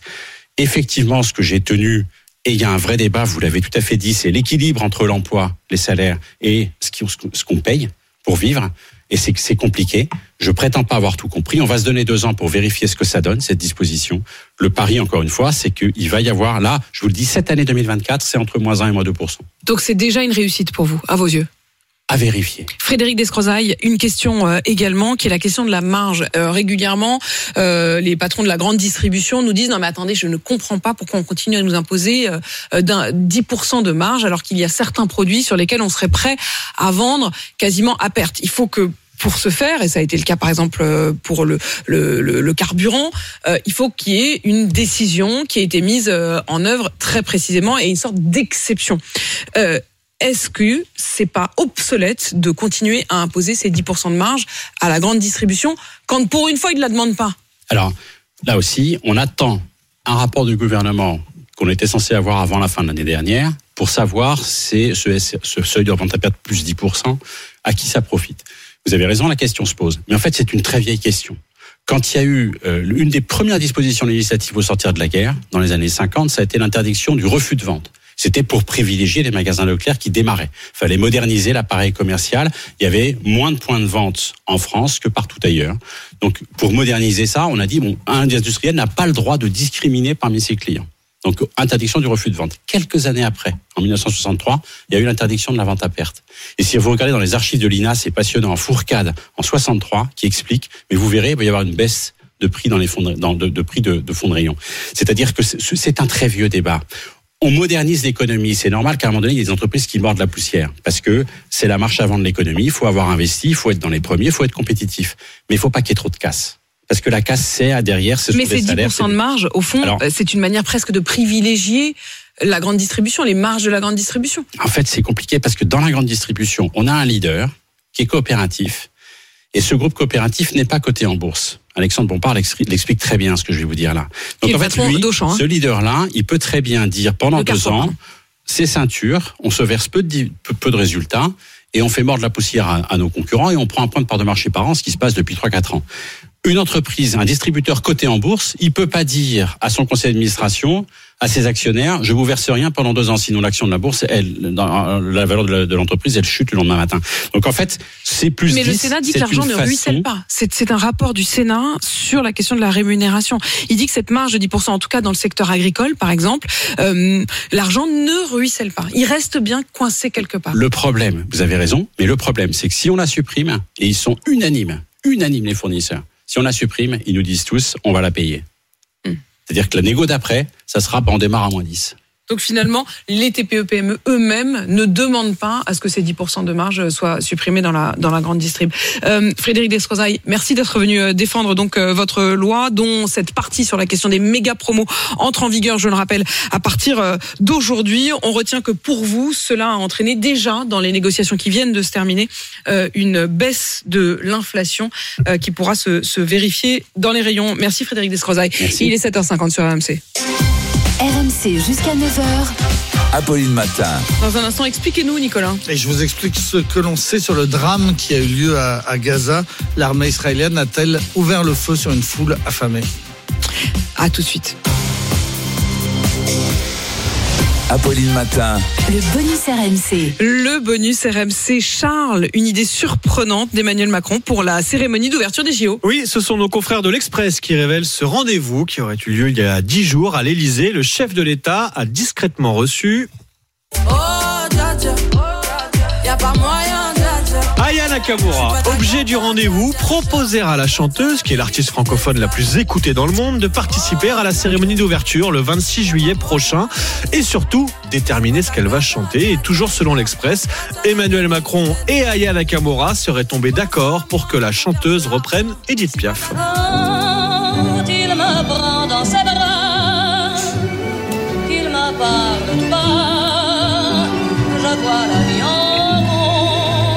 Aya qui chante Piaf, la môme version Nakamura, ce serait donc à ce stade le projet d'Emmanuel Macron pour la cérémonie d'ouverture.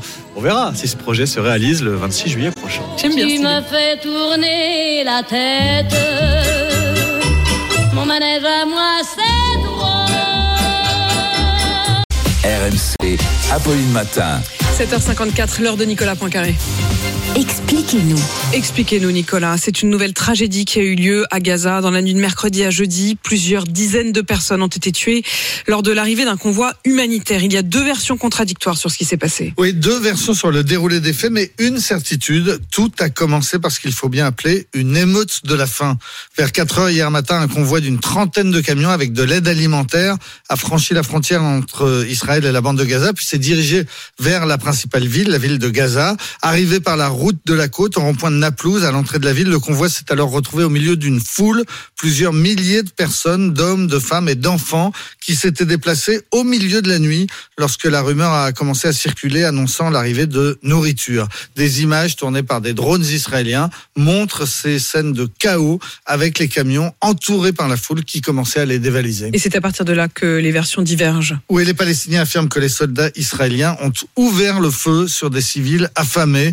Le ministère de la Santé du Hamas donne un bilan de plus de 100 morts et de quelques 700 blessés. Les hôpitaux disent avoir accueilli un grand nombre de blessés par balle et au moins une cinquantaine de corps. Des témoins interrogés par les agences de presse confirment avoir vu des soldats israéliens tirer sur les civils, des soldats qui auraient d'abord tiré en l'air, puis ensuite directement sur les gens qui tentaient de, de s'emparer des colis alimentaires. Accusation que nie l'armée israélienne. Oui, l'armée israélienne précise d'abord qu'elle ne s'est pas chargée d'assurer la sécurité de ce convoi de camions et d'après elle, les premiers pillages ont commencé sans que les militaires israéliens ne soient impliqués. Puis, toujours selon Tsahal, le convoi aurait ensuite été attaqué par des hommes armés non identifiés, peut-être des bandes qui ont pris le contrôle de certains quartiers de Gaza depuis le départ du Hamas. En tout cas, les chauffeurs des camions, paniqués, se seraient à ce moment-là dirigés vers un checkpoint de l'armée israélienne, suivi par la foule.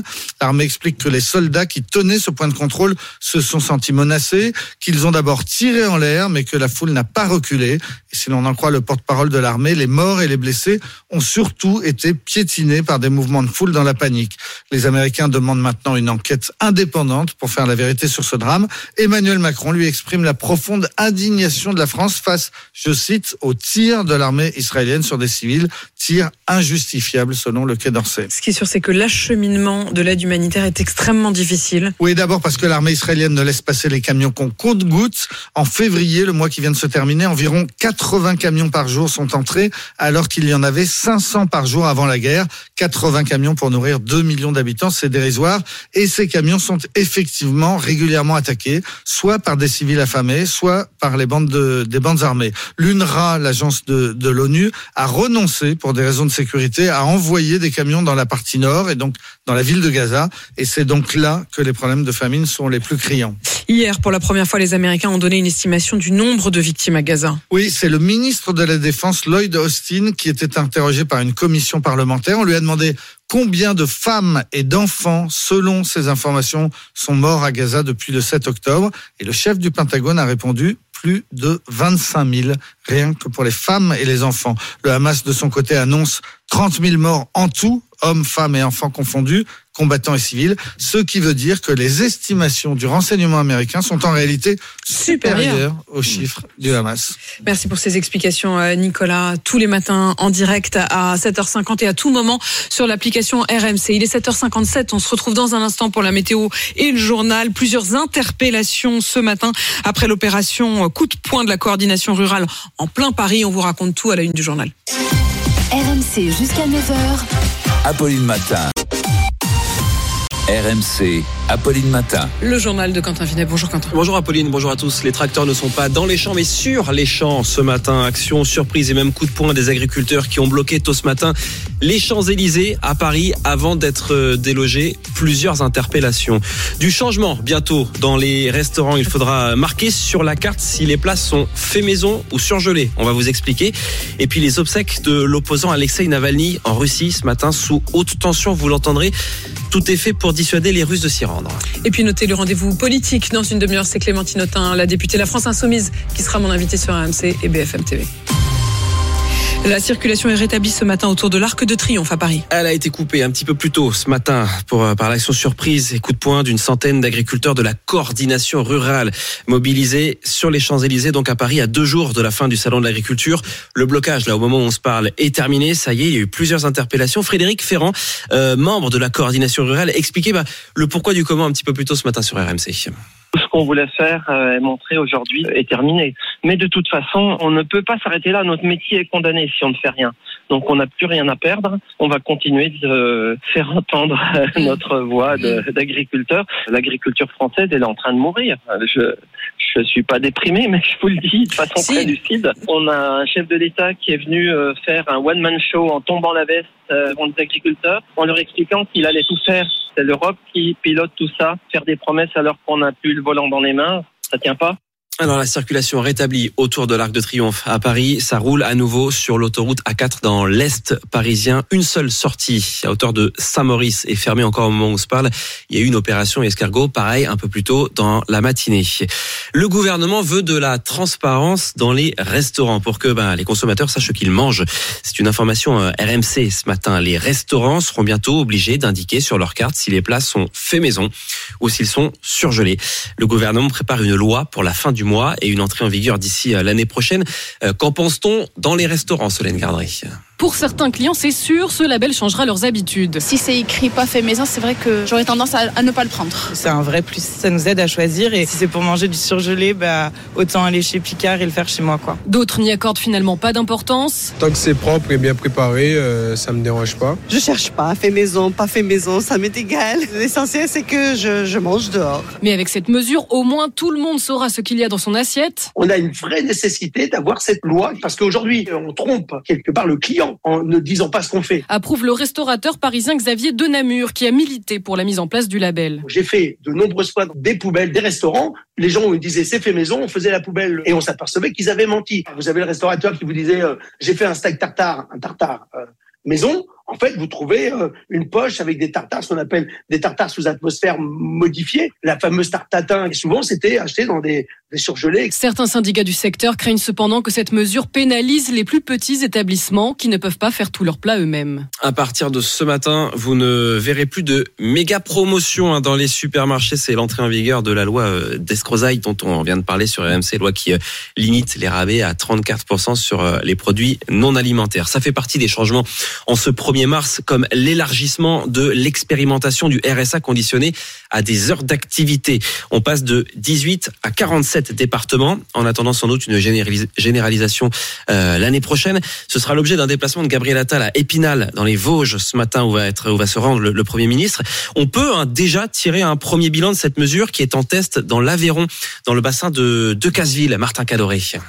15 à 20 heures d'activité par semaine. Régine, allocataire du RSA, ne voit pas ça d'un si mauvais œil tant que ces activités sont utiles. Ça implique la recherche d'emploi, mais aussi prendre soin de soi. Si tu dois aller voir ton docteur, un dentiste, tout ça, on nous propose des ateliers sur l'alimentation, c'est-à-dire euh, le bien manger. Parce que, évidemment, quand on n'a pas beaucoup de sous, on mange moins bien. Certes, la menace de la sanction plane en cas de non-respect de ses obligations, mais tout se fait en confiance avec sa conseillère France Travail. Avant, je la voyais euh, environ tous les mois ou les deux mois. Maintenant, je la vois tous les 15 jours. C'est là que je dis tout ce que j'ai fait et qu'elle le note. Elle est très fière de moi. Ça m'apporte du soutien. Régine a déjà une potentielle recruteuse, preuve que cet accompagnement personnalisé fonctionne, surtout qu'une partie des allocataires était très éloignée du marché du travail.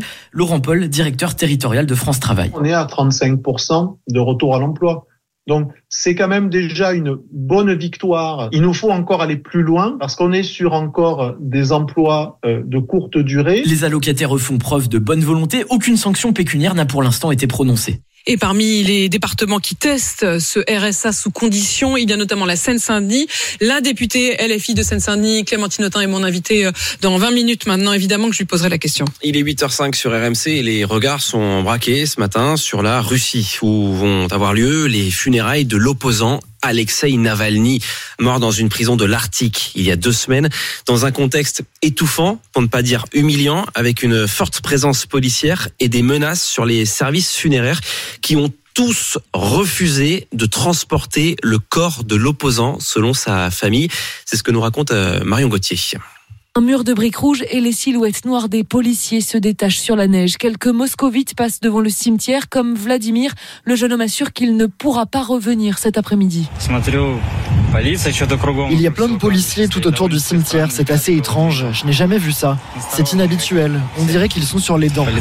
D'après plusieurs médias en Russie, des caméras et une clôture métallique auraient été installées dans le quartier. L'équipe de Navalny dénonce des intimidations et rapporte qu'aucun corbillard, aucun service funéraire n'a accepté d'emmener le corps de l'opposant à l'église. Pour les gens, c'est très dangereux. Anastasia Kirilenko est une journaliste russe indépendante. Je pense qu'il y aura quand même du monde dans les réseaux sociaux. Il y a des gens qui se préparent pour venir aux funérailles, même s'ils sont arrêtés. Ils s'organisent pour la garde des enfants et des animaux domestiques pour quelques jours. L'épouse du défunt et ses enfants, les membres de sa fondation anticorruption, la plupart sont exilés et partagent tous les lieux d'hommage aujourd'hui dans plusieurs villes d'Europe. Paul Pogba saisit le tribunal arbitral du sport. Le footballeur fait appel de ses quatre ans de suspension pour euh, dopage après un test positif à la testostérone euh, fin août en Italie. Dopage qu'il nie depuis le début de l'affaire. Rennes rejoint Valenciennes et Lyon en demi-finale de la Coupe de France. Les Rennais ont battu euh, le petit poussé de la compétition, le Puy-en-Velay, 3 buts 1. Ça joue à Saint-Etienne hier soir. Le dernier billet pour les demi-finales hein, de cette Coupe de France va se disputer. Ce sera dans deux semaines entre Paris et Nice. Et puis ça, c'est la bonne nouvelle de la semaine dans les Pyrénées. La neige est de retour et c'est pas une petite info parce que par endroit il y en avait pas ou très peu. Pierre Bourgès, correspondant dans le Sud-Ouest pour RMC, nous dit que les petites stations comme Artoust vont enfin pouvoir ouvrir. La station de Jean-Christophe Lalanne n'avait pu ouvrir que deux jours depuis le début de la saison, faute de neige, alors quand près de 50 cm sont tombés cette semaine. Il y a du soulagement pour tout le monde. On vit une année euh, particulière, sans neige en février. C'était de mémoire d'homme très peu de fois arrivé. Mais là, là, on est très heureux. Oui, effectivement, on est très heureux. C'est un soulagement. Résultat, la fréquentation explose, fois 5 depuis les chutes de neige. Pareil dans la station de Gourette, où il y a trois fois plus de visiteurs cette semaine. Claude Weiss, responsable commercial de la station, espère attirer les vacanciers dans les prochains jours. La semaine prochaine, il y a encore les vacanciers de la zone de Nantes qui sont là. Donc là encore, on va avoir une grosse semaine avec des gens qui vont certainement aussi euh, reporter leurs pratiques puisqu'ils n'ont pas forcément pu skier correctement sur les mois de décembre et le mois de janvier. Donc il y a encore des belles journées de ski à, à, faire et une belle fréquentation à attendre, bien évidemment. Mais pas de quoi compenser le début de saison morose pour Laurent Delmo, directeur de la station des Mourtilles en Haute-Garonne. Ça risque d'être compliqué parce que bon voilà, les deux grosses semaines euh, elles sont passées. En mars, les gens passent à autre chose qu'au ski. On va pas arriver au ne serait-ce qu'au chiffre qu'on a fait l'année dernière, ça c'est certain. Dans sa station, les dameuses continuent de préparer la neige. 60% du domaine sera skiable ce week-end. Ça va être un week-end chargé hein, sur la route. Orange aujourd'hui dans la moitié est, orange partout demain, et même rouge dans la moitié est, avec euh, bah, la fin des vacances dans la zone A, Bordeaux, Lyon. Et il reste une semaine pour la zone B, Nantes, Nice, Marseille. Et oui, dit Charles, qui nous abandonne la semaine prochaine. Allez, je suis dans la zone niçoise, moi. Exactement, quand ça vous arrange. Hein Exactement. Exactement.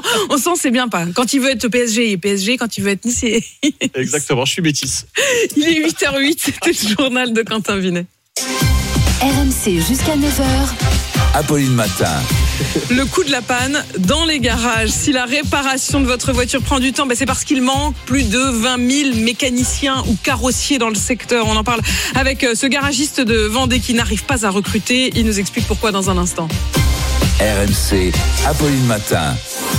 Mais on va tout de suite faire un tour sur l'appli RMC. Vous êtes évidemment très nombreux à réagir ce matin par message hein, sur euh, Direct Studio, notamment à ces blocages d'agriculteurs, les blocages de la coordination rurale qui ont eu lieu ce matin autour de Paris, sur la 4, sur le périph et sur les Champs-Élysées. Action symbolique autour de l'Arc de Triomphe. Ça fait réagir Nicolas qui nous dit quel est l'intérêt de bloquer les habitants à Paris plutôt qu'aller à Bruxelles? Tous ces agriculteurs n'arrêtent pas de se plaindre de la politique européenne, qu'ils aillent bloquer Bruxelles plutôt que Paris. C'est un non-sens, écrit Nicolas. Stéphane nous dit moi je continue à les soutenir. Il faut vraiment agir sur le revenu des agriculteurs. La moitié d'entre eux, sont le seuil de pauvreté. Ils ne peuvent pas se contenter de promesses. Il leur faut un revenu vivable, des prix justes. Les importations, ça suffit, écrit euh, Stéphane. Et puis j'ai aussi euh, Lucie, elle, qui nous écrit, moi je suis commercial dans le sud-ouest. Les blocages sur les autoroutes chez nous, ça dure depuis des semaines. Mais je vois que quand c'est à Paris, on débloque beaucoup plus vite. Il y a un peu un deux poids, deux mesures dans la gestion du maintien de l'ordre sur ces questions de blocage d'agriculteurs, écrit Lucie. Vous aussi, vous voulez réagir, témoigner en direct, c'est très simple. Vous connaissez le chemin,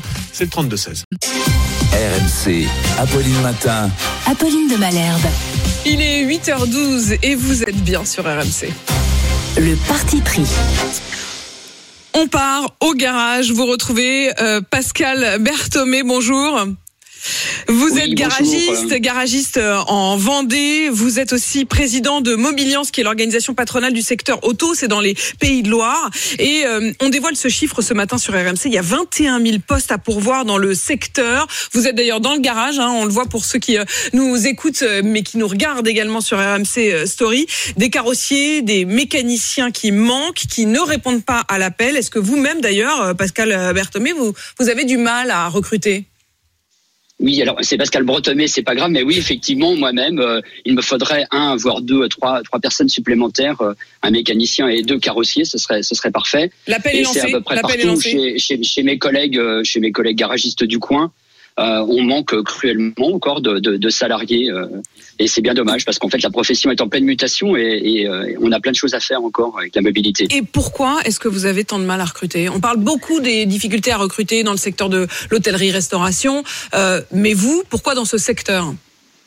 Alors déjà parce que je pense que notre métier n'a plus trop la cote. En fait, il a toujours été dénigré depuis quelques années. Il est dénigré, c'est impressionnant.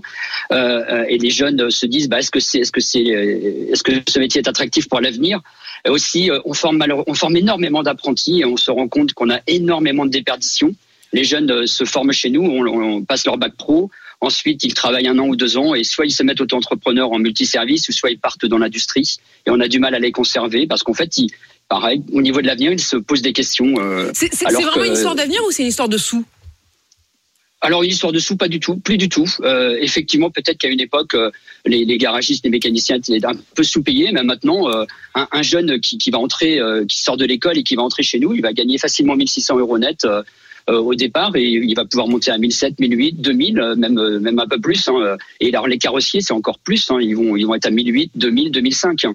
Donc euh, en net, donc c'est plutôt pas mal. Oui, donc non, ça- c'est pas une histoire de donc sous. ça paye. Non, et sur des horaires euh, vous nous dites, j'ai- acceptables. Vous dites j'ai trois postes à pourvoir là. Vous affichez combien en salaire sur les annonces que vous proposez Alors, euh, bah, les salaires, ça, ça, ça va dépendre des compétences, parce que c'est ça aussi le souci, c'est que on a aussi un, un manque de compétences. Que- Comme on manque de salariés, bah, il y a des il y a des personnes qui viennent et qui ne savent pas franchement travailler, et donc là, on est obligé de les former, et donc on peut les former en continu. euh, Là, j'en ai embauché un sur un de mes garages, et j'ai euh, je l'ai embauché en, CDI, et en fait, on lui a fait une formation, euh, une proa, donc je paie la formation, l'organisme de formation m'aide.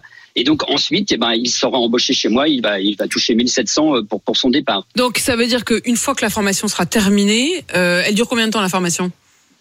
Là, la formation va durer un an. Ensuite, on va, on va lui mettre en place des modules supplémentaires. Euh, On appelle ça des contrats de qualification qui vont durer six mois, un an peut-être. D'accord. Et après, il pourra, il pourra effectivement intégrer mon garage et, et on continuera euh, son évolution de formation euh, tout au long de l'année. Mais là, après, il sera, il sera. Et ça, bah, lui, là, déjà, et ça lui permettra d'avoir un diplôme. Ça lui permettra d'avoir un diplôme en plus. C'est-à-dire que c'est une sûr. formation qui est validée par un diplôme.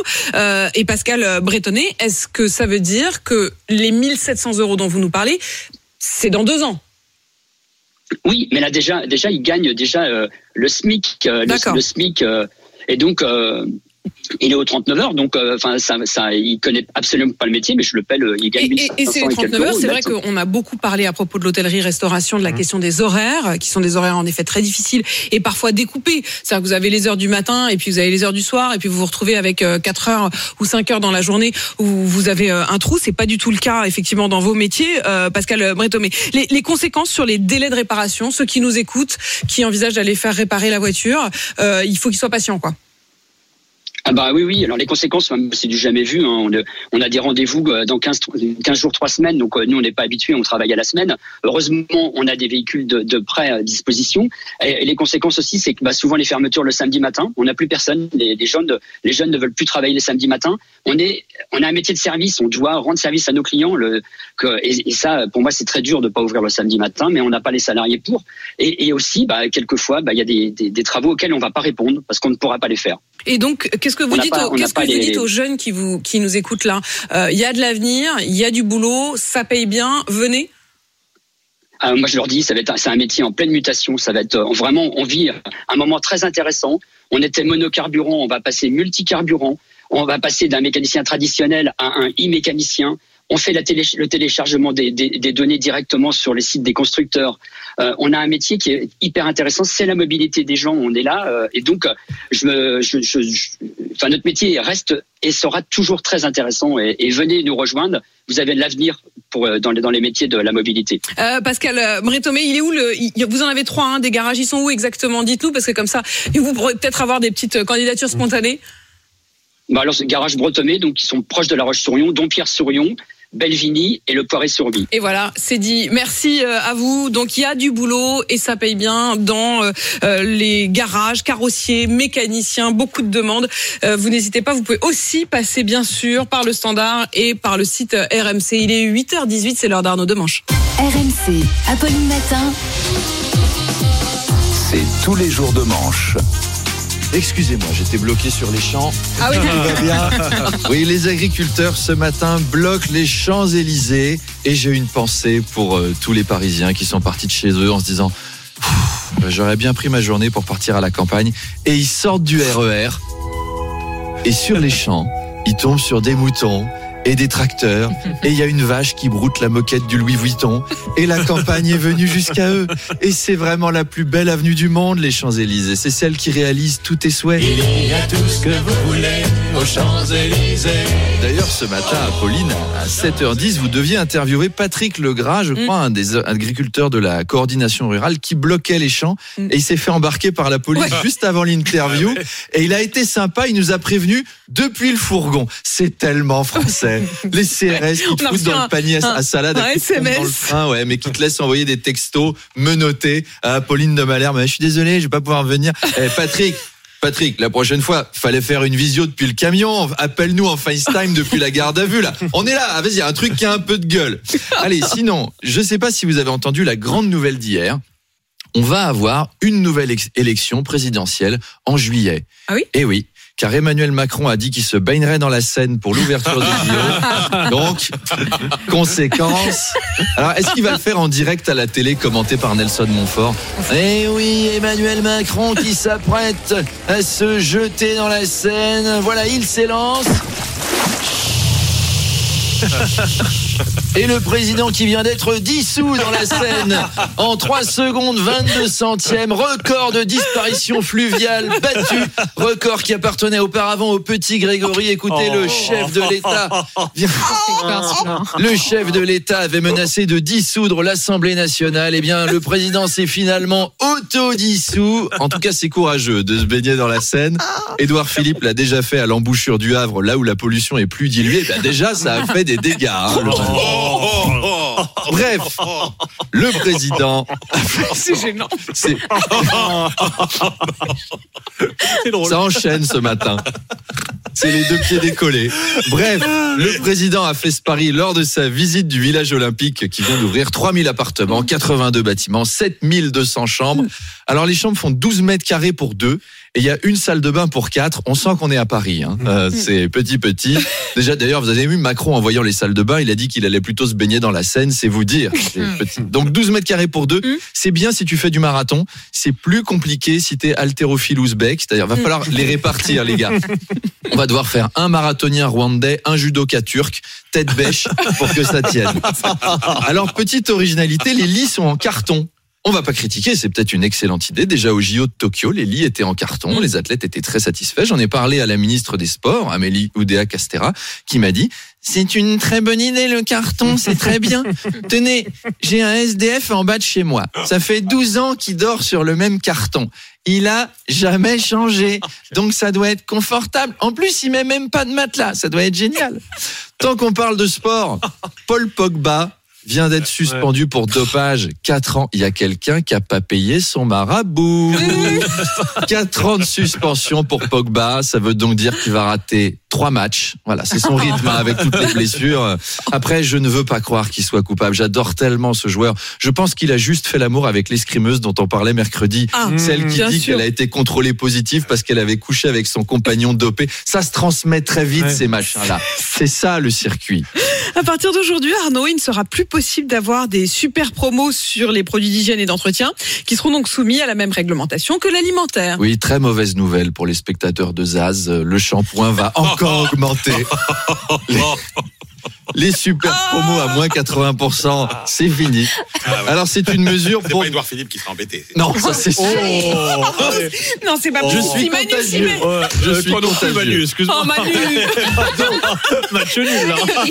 C'est pour Charles que c'est plus Oui. compliqué, mais c'est vrai que, hein, Alors, Manu, il y a bon pas de pouvoir boulot. d'achat hein. C'est une mesure pour ne pas concurrencer les petits fabricants de produits d'hygiène. Vous savez, ceux qu'on voit sur les marchés, les petits artisans qui sont pieds nus, qui ont un t-shirt troué et qui vendent du savon. Oui. D'ailleurs, c'est pour ça qu'ils le vendent. hein. Eux, ils s'en servent Et donc, on va peut-être devoir trouver euh, comment fabriquer nos savons nous-mêmes. Alors, je suis tombé sur des tutos YouTube, c'est Ah. terrifiant. Nous, on croit qu'on va mélanger un peu d'huile essentielle avec des fleurs. En fait, non. T'as une petite nana super détente, habillée en combi jaune comme dans Breaking Bad, et qui t'explique. Alors, il faut utiliser de la soude caustique pour, pour activer la saponification et déclencher la transformation, la transformation chimique des corps gras en pâte à savon. On va déjà essayer de pas faire exploser la cuisine. hein, Mmh, pas excuseras. mal. Donc voilà, faudra se laver les cheveux moins souvent. Euh, on sent que c'est une mesure de gauche. hein. D'ailleurs, chez les insoumis, il y en a déjà qui donnent l'exemple. Eh ben, merci Louis Boyard. Arnaud, il y a un nouveau gâteau qui fait le buzz, c'est le croquis. Alors le crookie, Le croquis. le crookie dans le side, c'est une Non. fusion entre croissant. On parlait d'Aya Nakamura Oui, qui va chanter aux Jeux Olympiques tout à l'heure. Et ben voilà. Donc le crookie, Mm. c'est la fusion croissant.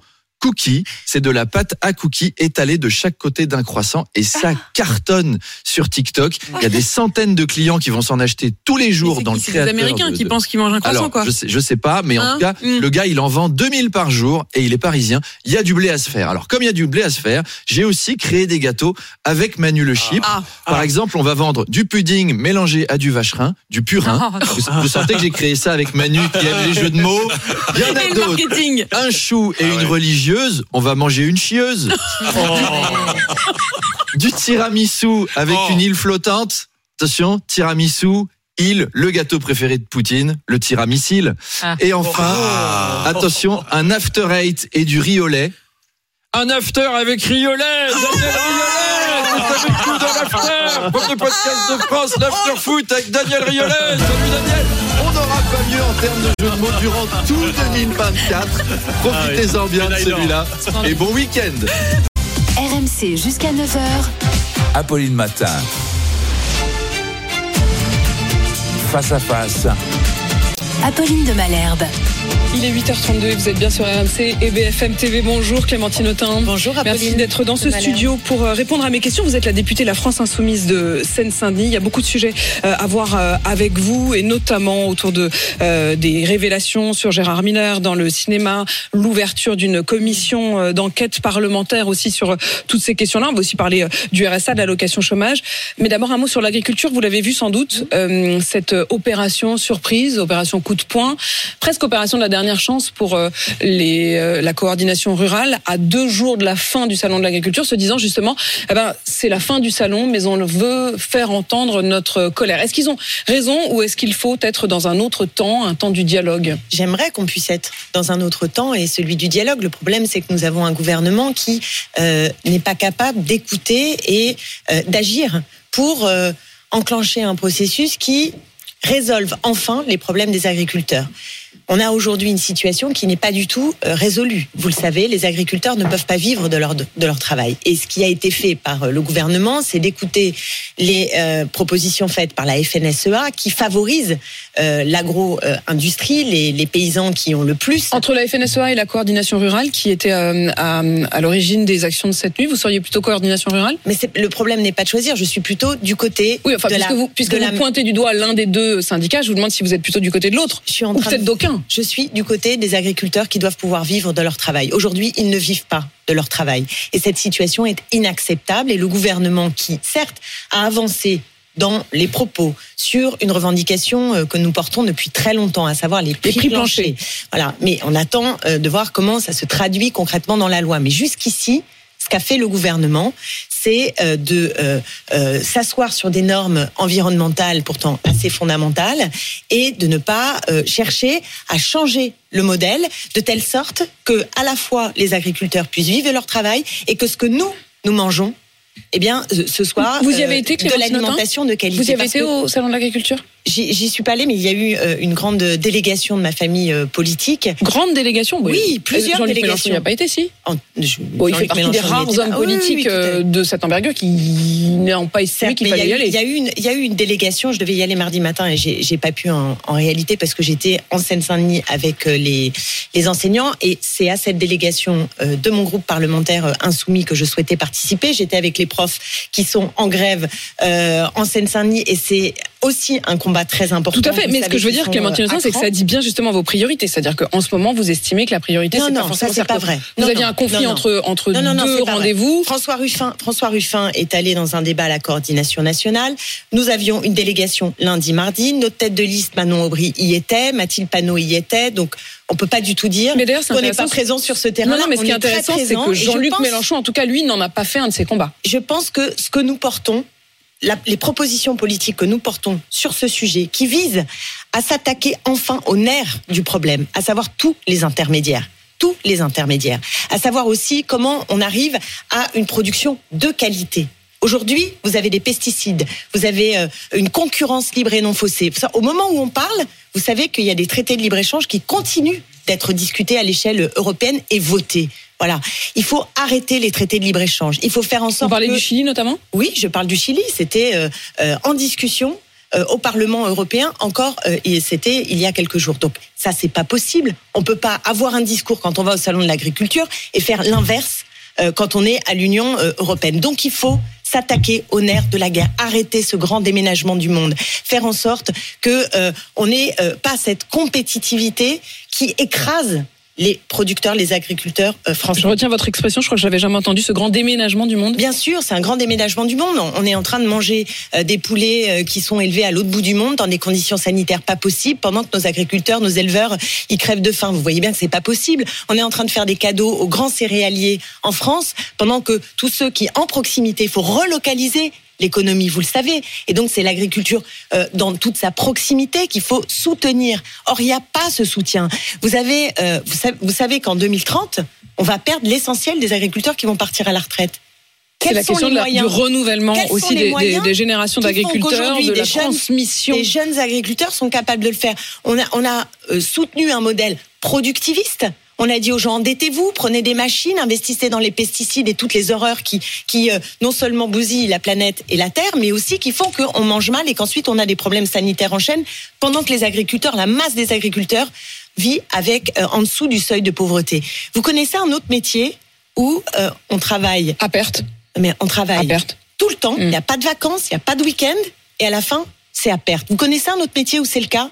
Alors moi je dis qu'il faut s'attaquer aux intermédiaires qui eux se gavent, qui eux continuent à faire des profits et sur et quand lesquels vous dites intermédiaires, j'imagine que vous avez en tête à la fois l'agroalimentaire, enfin les grands industriels de l'agroalimentaire et, et, la grande distribution. Et vous le savez. Clémentine Autain, je voudrais qu'on parle de Gérard Miller, euh, un ami peut-être, en tout cas un soutien. Il a été un camarade de route de la France insoumise. Aujourd'hui, accusé, accusé avec des plaintes pour viol, pour agression sexuelle, des témoignages, une cinquantaine de témoignages qui font froid dans le dos. Camarade de route de LFI, comment vous vous sentez aujourd'hui? Comment comment vous vivez ça? Bah, c'est évidemment euh, assourdissant. Ce que je lis jour après jour, enfin, je veux dire, c'est sidérant. Il y a un sentiment de trahison il y a un sentiment de trahison euh, parce que là, ce qui est révélé, c'est euh, c'est un système avec un, un, un, procédé qui est toujours euh, toujours le même, qui se répète sur, y compris des mineurs, hein, puisque les plaintes qui sont et on a entendu le témoignage hier sur BFM TV et RMC recueilli par nos journalistes d'une jeune femme qui avait 17 ans à l'époque. Voilà, donc c'est c'est assourdissant. Et quand on a dans le même moment tout ce qui se passe, tout ce qui est révélé dans le monde du cinéma, et je voudrais rendre un César d'honneur, comme l'a proposé l'écrivaine Lola Lafont, à toutes ces femmes qui, dans le monde du cinéma, osent parler, et en particulier Judith Godrèche, avec un courage incroyable. Elle était encore hier au Sénat pour demander une commission d'enquête euh, sur euh, euh, ces faits dans le monde du cinéma. Elle, elle, elle nous interpelle et, et je pense qu'elle a parfaitement raison. Et On va y revenir hein, sur Judith Godrèche et sur, et sur cette question de la, du rôle aussi du politique aujourd'hui. Mais, mais, mais Gérard Miller, est-ce que est-ce que vous pourriez dire même que c'était un ami? Ah bien, euh, un ami. Moi, j'ai pas été en grande proximité avec Gérard Miller, mais un compagnon de route de notre famille politique, je l'ai connu, j'ai discuté avec lui, et c'est pour ça que je vous dis sentiment de trahison. C'est que quand vous avez quelqu'un qui est dans notre famille politique, qui défend la cause des femmes, euh, qui euh, s'engage dans un discours féministe, qui euh, est dans une famille qui veut lutter contre les oppressions, toutes les formes de domination, et de se retrouver devant ça, mais franchement, c'est. Vous, vous l'avez eu au téléphone, vous avez parlé? Non. C'est insupportable. C'est insupportable. Entre vous, est-ce que vous en parlez aussi? Est-ce que vous estimez que votre famille politique a, a, suffisamment condamné, a suffisamment pris la mesure? Non, mais c'est pas que ma famille politique, si vous voulez, c'est que euh, entre l'affaire Gérard Miller et tout ce qui se passe dans le monde du cinéma, moi aussi, je suis comme Judith Godrèche, j'ai envie de dire aux grands hommes politiques, mais où sont-ils? Que disent-ils? Où sont les discours, l'accompagnement, les propositions concrètes pour faire en sorte que euh, on soit pas comme le poisson rouge dans le bocal? Vous voyez, le poisson rouge dans le bocal, c'est celui qui qui tourne en rond et qui oublie qu'il a déjà chose, tourné. Il oublie qu'il a déjà tourné. Donc on a eu des affaires. Il y a eu l'affaire DSK, l'affaire Baupin, euh, Epstein. Euh, enfin, je veux dire, ça n'arrête pas et on a l'impression qu'il n'y a pas de discours, il n'y a pas de prise en considération. Qu'est-ce qu'il faudrait faire? Qu'est-ce qu'il faudrait faire là aujourd'hui? Quelles sont les mesures? Quand Judith Godrèche demande effectivement une une commission d'enquête parlementaire. Est-ce que vous demandez à la, oui. à la présidente de l'Assemblée oui. de, le, de, le, faire? Oui. Il faut deux choses. D'abord que, euh, en particulier à gauche, je suis sensible en particulier à gauche. J'attends rien de la droite et je pense que c'est à nous en particulier d'être au rendez-vous. Ouais, J'attends. Enfin, pardon, mais là, en l'occurrence, on, on, parle d'un homme de gauche, justement. C'est oui, ça qui est quand même d'autant plus. Enfin, est-ce que la, gauche aujourd'hui peut donner des leçons de morale? Mais c'est très facile de donner des non, leçons mais de morale. est-ce qu'aujourd'hui, vous pouvez dire, oh, bah, j'attends oui. rien de la droite là-dessus? Mais enfin, bon, là, ça vient de vos rangs quand même. Oui, mais, mais justement, c'est pour ça que quand on est au clair sur les principes, on doit être au rendez-vous et savoir dire les choses très franchement, comme je suis en mais train de l'important, c'est pas les principes, c'est les oui, faits, là, en Justement, euh, Apolline de Malin. Justement, est-ce qu'il n'y a pas un décalage entre les principes, la morale et les faits? Est-ce que c'est d'autant plus insupportable? Bien sûr, Mais je, je sais bien, c'est pour ça que je vous la pose à vous, parce que vous faites partie de celles eh qui ben, ont toujours combattu eh ça. C'est ce qui ne va pas c'est que moi j'écoute depuis des semaines euh, les interviews des grands hommes politiques et je ne vois jamais qu'un grand homme politique, on lui pose la question que vous êtes en train de me poser. Ah, si, si. Alors si, Gérard Miller, alors ce qui se passe dans oui, le oui. cinéma, et je n'entends pas de discours qui est capable. Jean-Luc Mélenchon vient pas à mon micro, mais sinon je peux vous dire que je lui aurais posé la question. Un, un, discours de gauche, d'homme de gauche, qui soit capable et de femmes de gauche. Mais je pense qu'ils ont précisément peur de devoir répondre à ces questions-là. C'est peut-être pour ça d'ailleurs que Jean-Luc Mélenchon vient pas. De comprendre euh, ce que ça veut dire en fait. De quoi parle-t-on? Vous savez, le viol, les agressions sexuelles, ça peut avoir en réalité avec la sexualité. mais ça a tout à voir avec le pouvoir. C'est un rapport de pouvoir, c'est un rapport de négation de l'autre. C'est le fait qu'on vous traite comme un objet et non pas comme un sujet. Donc le sujet, il est extrêmement politique, d'accord? Il faut arriver à le démêler, à le comprendre, à le saisir. Et je crois que euh, si on le saisit bien, alors on touche aussi à la question du pouvoir qui, qui dans notre espace euh, politique, Quelle est évidemment concrète C'est-à-dire s'il y avait en effet une commission parlementaire, je précise en effet que Judith Godrèche a donc été entendue hier pendant une heure et demie par une commission euh, au Sénat, des parlementaires de la délégation aux droits des femmes, et elle a demandé à ce que les politiques s'en saisissent. Vous le dites, vous voulez qu'il y ait une commission d'enquête parlementaire. Pour aboutir à quoi?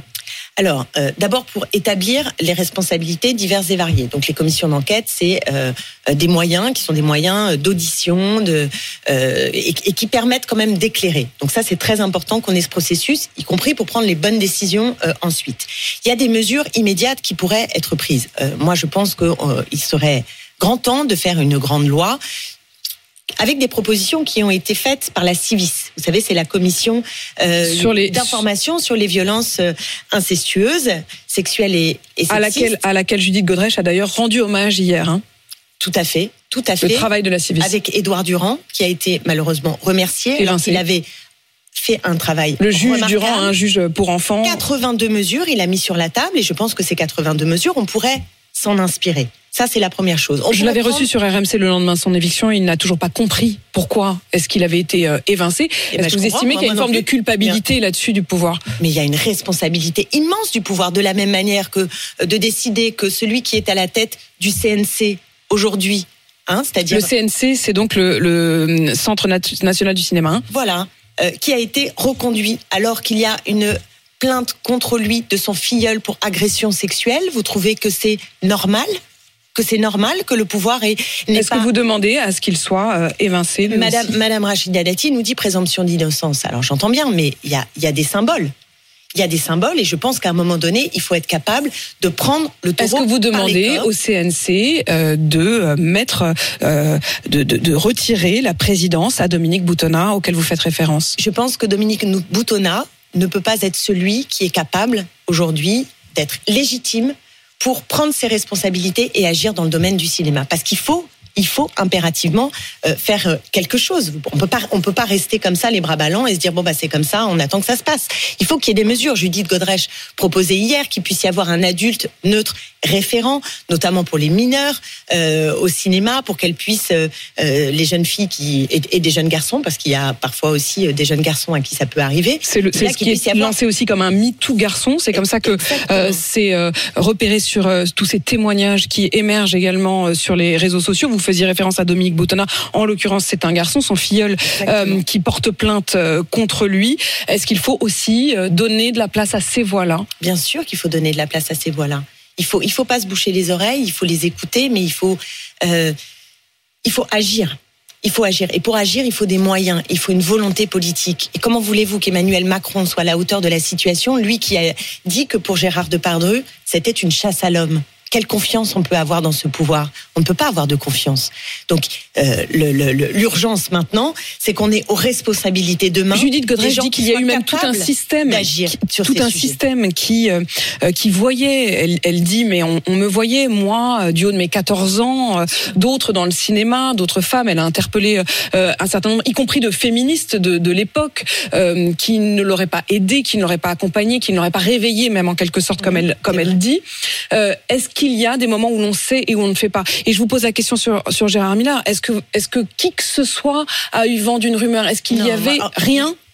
Moi, en tout cas, ça n'est jamais arrivé à mes oreilles. Je peux le dire sur d'autres. Denis Baupin, euh, il y avait une rumeur. Dominique Strauss-Kahn, il y avait une rumeur.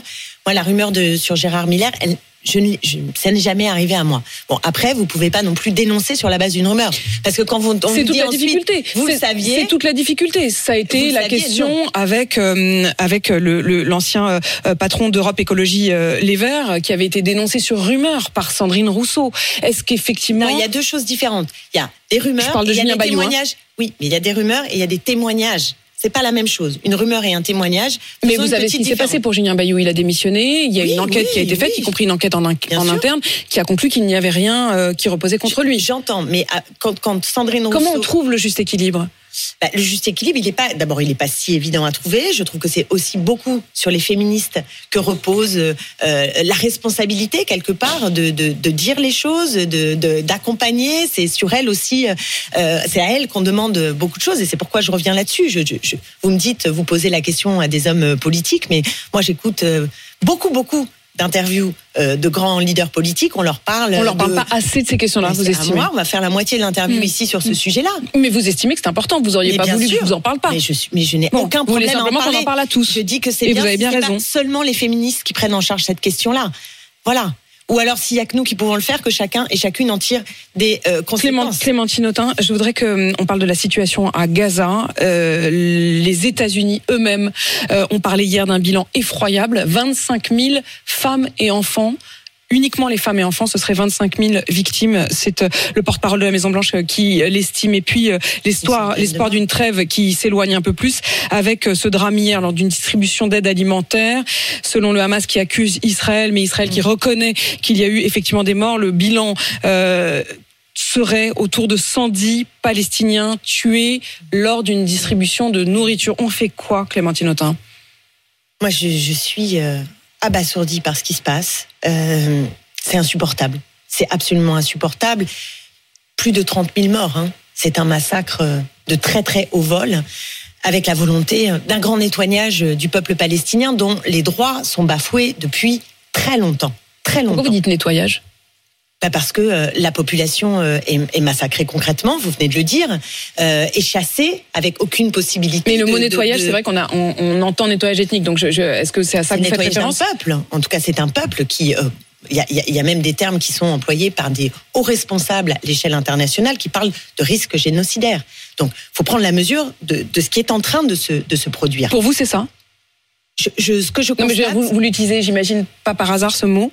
Je l'utilise parce que je l'entends aujourd'hui et je veux juste alerter et dire qu'on est dans un, niveau de, de, de, de massacre qui est assez euh, grave, qui est gravissime. Et donc il faut que la communauté internationale euh, euh, se, se ressaisisse et cesse de protéger Israël. Voilà. Et, et- et de, de ce point de vue, Emmanuel Macron, il fait des zigs et des zags, et je pense que la il a condamné, la- hein, il a condamné Bien hier sûr. soir euh, dans cette, euh, ce drame au moment de la distribution Voilà, euh, d'aide humanitaire. Pas sur le plan international, et c'est vrai aussi sur l'Ukraine, ce qui est bien, c'est d'avoir la continuité. La continuité. Euh, et euh, à plein de moments, il a fait des zigs, des zags, et manqué, euh, manqué à, ce qui, à, à- à son devoir et à ce que devrait être la Sur parole toute de la, la politique internationale, quand vous l'entendez lundi soir, qui parle Ça fait très longtemps, de, hein, que de l'envoi de troupes au sol en Ukraine. Est-ce que là aussi vous avez eu du mal à suivre? Bah, c'est plus que du mal à suivre. Enfin, c'est- inquiétant, voire irresponsable. Euh, Qu'est-ce qu'on on- Au début, on a Emmanuel Macron qui dit attention, il ne faut pas humilier Vladimir Poutine, et euh, quelques mois euh, plus tard, il nous explique, sans aucune concertation avec d'autres chefs d'État, que d'un seul coup, il faudrait entrer en guerre avec la Russie. C'est pas rien. Rendez compte Il y aura une dire consultation en revanche de, des parlementaires. Il y aura à nouveau Il un débat. À nouveau, ne dites pas à nouveau, il y a Mm. très peu de débats à l'Assemblée nationale, alors que ça engage la France. Et euh, moi, j'appelle à ce qu'il y ait beaucoup plus de débats. Un débat avec les- vote Vous demandez ce qu'il y ait un vote Il peut y avoir des votes. Et bien sûr qu'il faut des votes, c'est pas simplement euh, débat, Mm. mais aussi, euh, aussi des votes. Or là, l'opacité. Après, la question, c'est un vote sur quoi? Est-ce que ce sera Oui. simplement sur le soutien à l'Ukraine? Est-ce que ce sera plus précisément sur Mais le soutien à l'Ukraine. les 3 milliards sur... le, le soutien, parce que c'est quand même incroyable euh, que euh, au moment où euh, les États-Unis se, se désengagent, hein, ce qui est un vrai problème, donc où on aurait besoin d'une coopération européenne plus grande pour intervenir, pour soutenir. euh, les Ukrainiens pour les aider à ce qu'ils gagnent non pas militairement parce que ça, ça va pas Et les aider comment comme Les ça. 3 milliards, par exemple, vous allez voter pour? Mais déjà oui mais, mais ce qu'il Oui. faudrait oui il faut que il faut moi Non, mais j'ai une question précise. 3 milliards, oui, non? Il faut aider militairement les Ukrainiens. Je le crois et j'aimerais 3 bien, milliards d'aides. j'aimerais bien que les engagements pris par le président de la République soient suivis des faits, parce qu'il s'est engagé. Maintenant, il nous dit on va envoyer nous-mêmes des troupes, mais les, les promesses qu'il a faites Les avant obus, les, n'ont les pas- promesses d'obus, et là c'est pas seulement la France, effectivement, ne tenues. sont pas, ne Mais sont je pas suis pas Mais je vous dans- repose la question. une- la- là, il y a, y a- n'est pas il y a une 3 sur- milliards d'euros sur la table. C'est là-dessus précisément que vous allez être appelé à voter. Allez-vous voter pour l'envoi de 3 milliards Je d'euros suis à l'Ukraine favorable à ce que nous soutenions l'Ukraine militairement et à ce qu'on investisse pour le faire. Parce que, Trois- trois- parce que il mais la faut question, c'est les trois infliger milliards. une défaite politique, Apolline de Malherbe. Une défaite politique. Non, non, mais il y a- y a pas. de- pas. Je, je veux juste que vous me répondiez. Est-ce que euh, à la question, parce que vous aurez un bouton oui, un bouton non. euh, est-ce que vous soutenez l'envoi par la France de 3 milliards d'euros d'aide? D'aide. Je suis favorable, oui, oui, à, oui, à l'aide euh, militaire, à ce qu'on, à ce qu'on, à ce qu'on aide. Vous demanderez des garanties pour que ce soit bien des aides militaires, si je comprends bien. J'essaie de. Je, je- je- je- je suis pour qu'on ait une aide militaire. Je suis pour qu'on en cherche.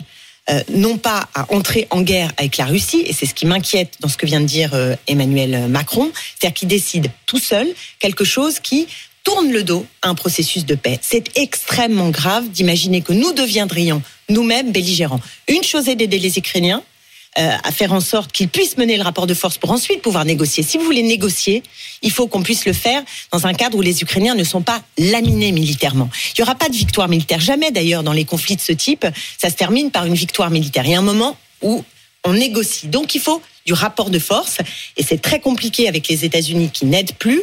Et donc euh, il faut Dans ce, dans ce temps-là, en tout cas, au minimum, il y aura donc ce, ce débat et ce vote. Clémentine Autain, merci d'être venue dans ce studio. Députée de la France Insoumise de Seine-Saint-Denis. Il est 8h53 sur RMC BFM TV. Et tout de suite, les grandes gueules sur RMC avec vous, Alain Marchal. Quel est le programme? Eh bien, nous reparlerons des agriculteurs qui étaient du côté de la place de l'Étoile euh, très tôt ce matin avec des interpellations. La coordination rurale est repassée à l'action. Est-ce qu'effectivement, là maintenant que le salon de l'agriculture euh, se termine, les agriculteurs doivent repartir dans cette action pour obtenir euh, satisfaction de leurs revendications? On en discuter avec les GGO 32-16, avec Antoine Diers, avec Frédéric Farah et avec Zora. À tout de suite, Alain, juste après la météo et les infos de 9h sur RMC pour les grandes gueules.